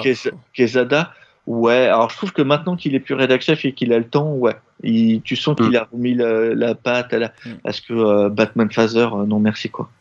Ouais, enfin. Bah, Batman, euh, Daredevil, veux Daredevil, dire. Pardon. Ouais. Par contre, euh, Daredevil avec David Mack, pou, pou, pou, pou, pou. oh là là, oh là là, le combo des deux, moi, c'est un bijou. Très bien, bon, du coup, il reste plus que moi. Donc, fuite des, des gros talents. Comment euh, les Big Two peuvent créer des nouvelles stars? Bah, je, suis, je suis un peu sceptique aussi, hein, parce que je pense que, comme disait Arog euh, dans le chat, euh, au bout d'un moment, il faut qu'ils prennent des risques. Et j'ai peur qu'ils ne veulent plus prendre ces risques. Hein. La preuve avec DC qui fait euh, 99,99999% de Batman, ce qui fait flipper. Moi, je pense qu'ils veulent et Euh, peuvent. Il y a les ouais, oui, non, mais t'as raison, ça va de pair. Et euh, mais par, moi, je pense qu'il faut qu'ils, qu'ils- bah voilà, hein, qu'ils se sortent les doigts, hein, comme disait d'ailleurs Rogue euh, sur le chat, et que euh, voilà, il faut qu'ils, qu'ils donnent euh, les clés à, à des jeunes auteurs, mais qui ont du gros potentiel, quoi, et qu'ils les laissent faire. Et s'ils font ça, peut-être, enfin, qu'ils laissent faire des trucs originaux en plus, que effectivement, Ouais, moi, déjà. moi, je veux voir un Batman marié à Catwoman. Merde, cette meuf a plein de chats. T'es obligé de te marier à elle. Merde, c'est pas normal. T'imagines l'odeur, qui dans le Batman World, dans le pas Batman. grave. ça sent le non, chat, c'est magnifique. Oh là là, non, non. Euh, La Batcave y a chauve-souris plus chat. Non mais l'odeur quoi. Mais, mais en tout cas, pour, pour les scénaristes, je, je pense que ça ne passera que par là. Et, euh, et si tu leur donnes pas de liberté, bah ça va avoir euh, l'espèce de gloubi glouba qu'on a en ce moment chez DC avec euh, des tout et n'importe quoi, on comprend plus rien. C'est vrai que même les scénaristes ils, ils comprennent même plus où sont la continuité et tout, donc finalement t'arrives à faire euh, des trucs nuls quoi. Alors que quand tu vois un Venom par Donny Cates ou là où tu vois qu'il il a la main pour faire ce qu'il veut, bah voilà, t'as des trucs qui sont cool. euh, Ou le Immortal Hulk de, de Halloween. Ou le Immortal Hulk de, de Halloween, tu as tout à fait raison. Tu vois, c'est marrant parce qu'on dit que Marvel, c'est ceux qui ont le plus de succès au film et tout, et puis finalement, il leur, dans les séries un peu secondaires et tout, bah tu trouves des trucs assez, assez stylés, quoi. Enfin voilà, tu mais m'as donné pour- une vision de la Batcave avec des litières de chat partout. y a pas de litière, ça sent pipi euh, à chaque statue, mec. à côté de la pièce, là. Hop. Mais est-ce que les chats bouffent les chauves-souris? Spider-Man qui dit la batte litière euh, dans le chat. Alors, par Il y a déjà la- il y a déjà dessinateurs, la patte vache, mais, quoi. mais très honnêtement, je pense que pour les dessinateurs, euh, il y a zéro problème. Je pense que tu, tu traites un peu comme aujourd'hui. Tu leur donnes des gros sous-sous. euh, techniquement, Bah, t'attireras globa- toujours des- des globalement, euh, le, problème, le problème image a résolu le problème en fait. Oui, c'est vrai. Tu as raison. Mm. Le, ce Et qui s'est passé en que- 92, ils ont eu le temps de l'absorber, de comprendre ce qu'il fallait faire, et puis c'est réglé quoi. Yes. C'est vrai. Donc voilà, et en auteur à suivre, alors écoutez, euh, tout à l'heure j'ai découvert une artiste russe qui est sur euh, qui est sur Instagram, je vais vous retrouver son nom, mais qui en fait va sortir dans le nouveau Black Cat. Alors laissez-moi deux petites secondes. Euh, mais une artiste de ouf, un truc incroyable, une personne avec plein de styles différents qui passe euh, euh, du manga, alors je vais, je vais chercher tout simplement le Black Cat 3, qui passe du manga à, à des choses plus italiens, alors que c'est une artiste russe, quoi. C'est quoi un euh, dessin italien? Euh, alors quand je dis un dessin italien, effectivement, euh, c'est mal exprimé. Euh, c'est un style euh, qui va plus vers celui qui décide euh, Black Science là. Et Simone Di Meo. Ah, un truc informatique quoi. Alors euh, c'est pas informatique a- pour le attends, coup parce que les deux dessinent en papier. Hein. Non mais les deux dessinent en papier donc. euh, La c'est- couleur. bien même. Non. Alors voilà, c'est Nina Vakueva. Artiste incroyable, Euh, j'ai trouvé ça, c'est des trucs de fou quoi. Elle a, elle, non mais elle a vraiment plein de styles et elle a un style réaliste, elle a vraiment. Elle fait de la BD ou elle fait que de, que de l'élu? Elle fait de la BD, puisque elle, là elle dessine les intérieurs dans Black Cat et là elle va, elle va faire du Catwoman en ce moment. Donc en plus une personne de goût, puisqu'elle fait Black Cat et Catwoman, on voit vers quoi elle se dirige quoi. Nina, Euh, comment de- t'as dit? Vakueva, Vakuena. Vakueva, pardon. Vakueva. Nina Vakueva, une russe. Euh, un truc de fou. Quoi. Ouais. Donc voilà, euh, je vous invite à découvrir cet artiste, euh, une super artiste. Wally Walou, Euh, je vous ai sorti un truc de l'enfer. euh, En tout cas, bah Ouais. merci. Merci à tout le monde, merci pour le chat qui est parti sur euh, une la discussion sur le chat, sur le marché des comics. C'est pour ça qu'à un moment, je suis à moitié. Mathéo Scalera, merci Spider-Man. Euh, D'ailleurs, Spider-Man ne lit plus euh, Spider-Man, évidemment. Euh, Et non, Spider-Man. Death Metal, c'est nul à chier. J'en parlerai un jour parce que j'ai fini de le lire. Mais d'ailleurs, on va, on va finir par, euh, par un petit tour de table sur le- les nouvelles. On va commencer par moi parce que j'aimerais qu'on finisse par Fanny. Comme ça, je vais aller très vite. Donc moi, sur le site, euh, vous me verrez, je ferai, euh, je suis toujours en modération et tout sur le site et sur. euh, D'ailleurs, faut que je rentre le panini qui sort demain avant de me coucher. Et sachez que j'ai lu Death Metal. J'ai pendant les vacances, j'ai pleuré. J'ai d'ailleurs j'étais aux toilettes quand j'ai lu et ça a Il y facilité a bien sept euh, numéros de Death Metal c'est tout. Il y, en a quatre. euh, quatre Non, je euh, c'est- c'est- sept numéros US. Ah oui, oui, c'est ça, je crois. Il y en a sept. Ah, ah bah alors. les quatre volumes de Urban. Donc c'est Alors, encore pire, non, mon gars. parce que du coup, comme j'ai les, les versions euh, black metal, ouais, les fa- versions je- tu ouais. veux dire. ouais, puisque je suis fan de métal, euh, Ouais. du coup, je vais pouvoir. J'ai euh, alors j'ai lu le tome 6 en ayant l'impression de l'avoir déjà lu, ce qui n'était pas le cas, puisque j'avais lu que les deux premiers tomes. Et donc, Ouais. du coup, je lirai le tome 7 et je pourrais te dire, je pourrais te rejoindre très rapidement, on pourra en Oh, discuter. Oh, oh, bah on en discutera, mais c'est nul à chier. Et, Il y a, il y a des chances. et, et- et puis, bah, euh, alors, sa- sachez que je sais pas comment ça se fait. Ça fait un moment que j'ai pas sorti de vidéo, mais je suis pas loin des 500 abonnés. je sais pas comment ça se fait. Donc c'est peut-être que mes vidéos plaisent en fait, donc tant mieux. Et puis bah voilà, si vous voulez me faire plaisir, allez me faire passer les 500 abonnés. Et je dirais putain, hein, en branlant rien du tout, je fais 500 abonnés, c'est beau. et puis voilà, et puis bah voilà, on va passer par la suite. Thomas, est-ce que tu as des petites nouveautés Euh, oui, bah, si, quand j'aurai fini, il y aura euh, deux nouvelles interviews sur euh, Comics as the Power, donc euh, Simone Di Meo, et puis euh, de, donc de We Only Find Them When They're Dead, et Dick S. Ruan, qui est sur... pas Dyke non, on m'a dit que c'était Dick S. D'accord. Bah tu vois, je, je En plus, Dyke en anglais, ne- ouais, ça ferait quand même, bon, c'est un peu bizarre. c'est euh, hein, c'est pas Dyke. euh. Ouais, mais Dyke, ça veut dire euh, C-O-N en anglais. Ah bon? Ouais. C'est un... bon, bref, bref, c'est aucun rapport. Et, euh, et donc, euh, et donc, quand j'aurai fini de transcrire les interviews, ils seront en ligne sur le site. Euh, bah, j'espère d'ici euh, 15 jours, 3 semaines. Voilà. Ok, ça marche. Cab? Euh, bah écoute, euh, non, pas grand chose. le train-train quotidien, euh, je vais voir, euh, comment il s'appelle, Guarnido euh, le dimanche 10, et puis c'est tout. Bon, comme ça. Ok, ça va. Et donc Ouais, maintenant, en fait, reste- il est au festival où je suis libraire, donc. euh, D'accord, bah ça, on se met bien, euh, monsieur, on se met bien. Bah oui. Il est où le festival? Festival BD de Buc, alors en sachant que moi, globalement, j'aurai pas de dessin, je le verrai juste euh, comme ça vite fait. Et, euh, et euh, ça sera, il est là que le dimanche, et donc ça sera sur, euh, je pense, sur Ticket. Ok, ça marche. Et, et donc du coup, on en arrive à Fanny. On te laisse un petit moment, Fanny, pour nous, raconter, Nous nous Euh, retirons quand- religieusement. voilà, Non, co- que quelles sont tes nouveautés et quand est-ce que tu nous rinces? Alors, vas-y. Ah non, moi, ah non, non, non, alors moi, je veux raquer. Moi, la première fois, je raquer. La Assez, bi- assez bien qu'au... Alors, tu vois, on voit la différence entre un commerçant et un non-commerçant. Il y en a un qui comprend que non, j'offre pas les trucs, tu sais. Ah, évidemment. Eh, vas-y. Ah, moi je parle, il parle, mais Cab il sait que quand je viens c'est pour consommer et pas juste pour taper la discute parce que évidemment. voilà. Mais, euh, oui, alors euh, en termes de nouveautés euh, du côté euh, Les Nerfs d'Aviv, c'est le néant parce que bien évidemment je n'ai pour l'instant absolument plus le temps pour finir cette foutue vidéo que j'ai commencé il y a un an sur les mangas, lol.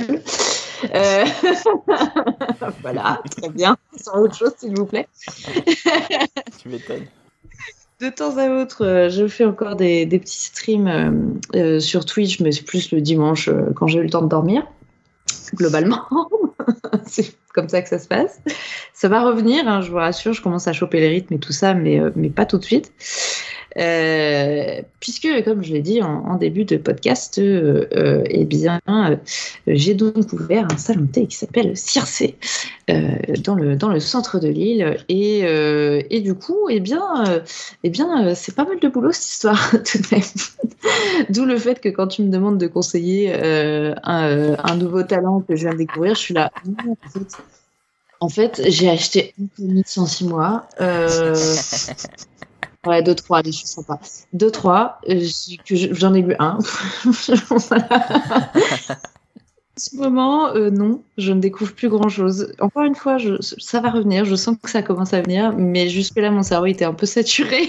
Bah, c'est normal. Bah, c'est normal, attends. Bah Et mais, mais non, mais c'est cool, sinon, sinon c'est trop cool. Du coup, j'ai ouvert officiellement le, le 18 août. Et, et c'est trop bien, ça commence super bien. Il y a, pas mal de monde, c'est trop cool, les gens ont l'air super contents, donc euh, trop chouette. Et euh, là, pour l'instant, j'ai bien lancé bah, la partie euh, santé classique. Il y a une partie boutique aussi qui a bien commencé, donc trop bien. Et là, je suis en train de, de, lancer la partie plus événementielle parce que du coup, je, je vais faire des, des soirées. j'ai fait ma première la semaine dernière et du coup, comme d'hab, quand tu lances un truc, je, prends le temps de réfléchir sur les trucs qui n'ont pas fonctionné, euh, les trucs qui ont bien fonctionné, tout ça, et, après je lance la, seconde vague, n'est-ce pas? Euh, mais, euh, mais du coup, je suis encore en train de lancer des trucs, mais ça prend bien, bien forme, ça, ça marche plutôt, plutôt très bien, donc trop cool. Et écoutez, les GG, vous êtes ouais, bah ouais, parce que, parce que service impeccable, qu'est-ce que je te dise? Bah écoute, ah, euh, faudrait qu'on en discute là euh, dans notre groupe perso, mais moi je pense qu'il faudrait qu'on monte tous ensemble pour te voir.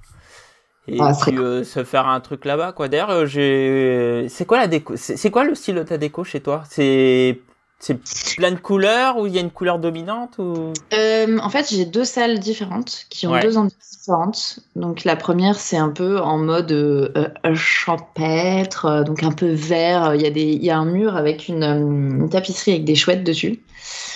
qui est hyper jolie, voilà. Et la seconde pièce est hyper différente. Pour le coup, y a, elle est plus sombre. C'est une ambiance un peu cabinet de curiosité avec un mur avec des constellations dessus que euh, je tiens à préciser, j'ai fait euh, moi-même euh, point par point. Ah. Et quand vous verrez, vous comprendrez pourquoi je dis ça, parce qu'il y a énorme de points. Ah ouais? J'ai passé plusieurs soirées dessus. Ouh là là, qu'est-ce qu'on s'est amusé. voilà. Mais, mais ouais, du coup, deux, deux ambiances assez, assez différentes. la première, vachement plus claire, vachement plus lumineuse et enfin, autour de la nature. Et la seconde, Bon, il y a plein de trucs qui viennent du grenier de ma grand-mère. Euh, il y, a, y, a, une, une chouette euh, en cage. Il y a, y a des, des, étoiles euh, et les illustrations, c'est c'est genre une planche anatomique de sirène, tu vois. Ok. Voilà. On en discutera. Et, aussi le portrait de mariage de mes arrière-arrière-grands-parents, sachez-le. Ah. Et ouais, j'en suis pas peu fière. bon, en tout cas, on vous invite tous à aller au salon de thé de Lille, donc Circé. tu, tu as l'adresse? Bah oui. Attends, c'est pas déjà où est-ce que je bosse Ouais, c'est ça. est-ce que j'ai acheté ce foutu resto Merde C'est ça, mais je, sais y aller, mais c'est aux 4 rue Jean sans peur. Euh, pour euh, pour euh, ceux qui ne sauraient pas trop situer la rue, c'est bah, dans le centre, c'est entre la station de métro Rio et, et République, donc vous pouvez pas trop, pas trop le louper, quoi. Donc ouais, bon, écoute, il faudra qu'on s'organise ça. Euh, ça fait super plaisir. Thomas, je, vous, je vous montrerai euh, sur l'île à 3 en voiture. Euh, ah non, non, mais moi j'ai de la famille à côté, donc il n'y a pas de problème. Ok. Bah, il faudra qu'on s'organise avec aussi Ah oui, et, Schizophile euh, qui dit sur le, sur, le, sur le chat, en effet, euh, c'est juste à côté d'Astro City. En plus. Voilà. et donc, du coup, maintenant, j'ai trouvé l'astuce parce que euh, forcément, quand t'es commerçant, bah, t'es ouvert en même temps que les autres commerçants, donc ça fait un peu chier. Et donc, ils sont ouverts jusqu'à 18h30. Alors, du coup, bah, figurez-vous que ça, que ça fonctionne de dire aux clients à 18h00. Excusez-moi, alors d'habitude je vous laisse un peu traîner et tout, mais là il faut que j'aille acheter des livres. Euh, est-ce que ça vous ennuierait de partir maintenant? Je suis désolée. Et les gens sont là, ah ouais, pas de problème. Et du coup, je ferme vite fait et je cours jusqu'à Astro. Ah. Donc, je me dépêche en deux minutes, j'y suis, tu vois. Parce que c'est vraiment au coin de la rue en fait. Et, euh, et, du coup, j'arrive et je suis Ouais, alors, c'est quoi la nouveauté? Et ils te disent Ah ben non, je suis désolé si vous vouliez partir vite parce qu'on doit aller prendre un, un thé juste à côté. J'avoue, t'imagines. Bah, ouais. du coup, ils sont, pas encore venus parce que bah, forcément, je, je leur en parle depuis un moment. Hein. Ouais. Et, euh, et ils, savaient euh, avant que j'ouvre où c'était et compagnie, hein, logiquement, vu que j'ai trouvé à côté d'eux. le jour où j'ai, où j'ai vraiment posé mon truc en mode OK, je, je, je pose ma candidature pour, euh, pour reprendre le fonds de commerce, je suis allée direct, juste après, voir chez Astro. Et, eh, au fait, j'ai trouvé un lieu, ça y est, c'est à côté. Mais il y a euh, Spider-Man qui dit sur le chat qu'on viendra euh, avec une vraie chouette. Euh... euh... Je suis pas convaincu. Et nos arrière-grands-parents. Je suis pas très convaincu de cette idée. Mais, mais bon, on en discutera. Mais ouais, alors moi je serais pas J'ai des animaux avant mon anniversaire. Si tu veux. Oh mon dieu. ah, Spider-Man se pose une question intéressante. Le salon est ouvert combien de jours par semaine du coup? C'est ouvert du mardi au samedi euh, de 10h à 18h. Voilà. Il faudra qu'on vienne un, Je trouve que tu pourrais ouvrir une demi-journée supplémentaire. oui, mais j'ai envie de dormir de temps à autre. voilà. Et tu as bien raison. Bon, bah sur ce, on va conclure sur cela. Bah écoute, je vous remercie, j'ai passé un excellent moment en vos compagnies. Je fais quand même des gros bisous et on le fait tous à ASN et à Vanessa qui n'ont pas pu être là pour des raisons diverses, mais on leur fait des gros bisous parce que bon voilà. Envoyez-leur des bisous. un gros bisou. Merci sur le chat, c'était très marrant. J'ai beaucoup aimé votre discussion sur le marché euh, des comics. Euh, ça m'a un peu euh, déstabilisé par moment. Et sur ce, bah voilà, vous pourrez réagir comme d'habitude en mail comics-sanctuary.com ou sur les Twitter où là on pourra plus réagir plus rapidement Comics ou sur notre Facebook ou sur l'Instagram hein, qui, est, qui est par Vanessa où je suis de temps en temps. Et puis bah voilà, sur ce, bah, passez une bonne soirée ou une bonne journée. Et sur ce, euh, je vous dis à la prochaine et n'oubliez pas écouter les GG c'est bien et lire des comics c'est mieux. Allez, tchuss tout le monde Salut Salut, salut.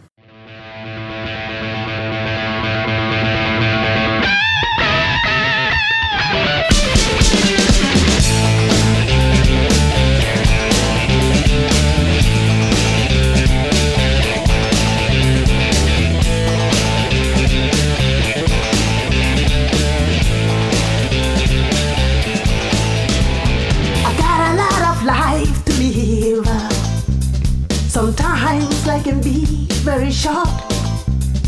I need to satisfy my soul. I've got to feel empty hole. A change has got to come, baby. For my whole world will be done. It take very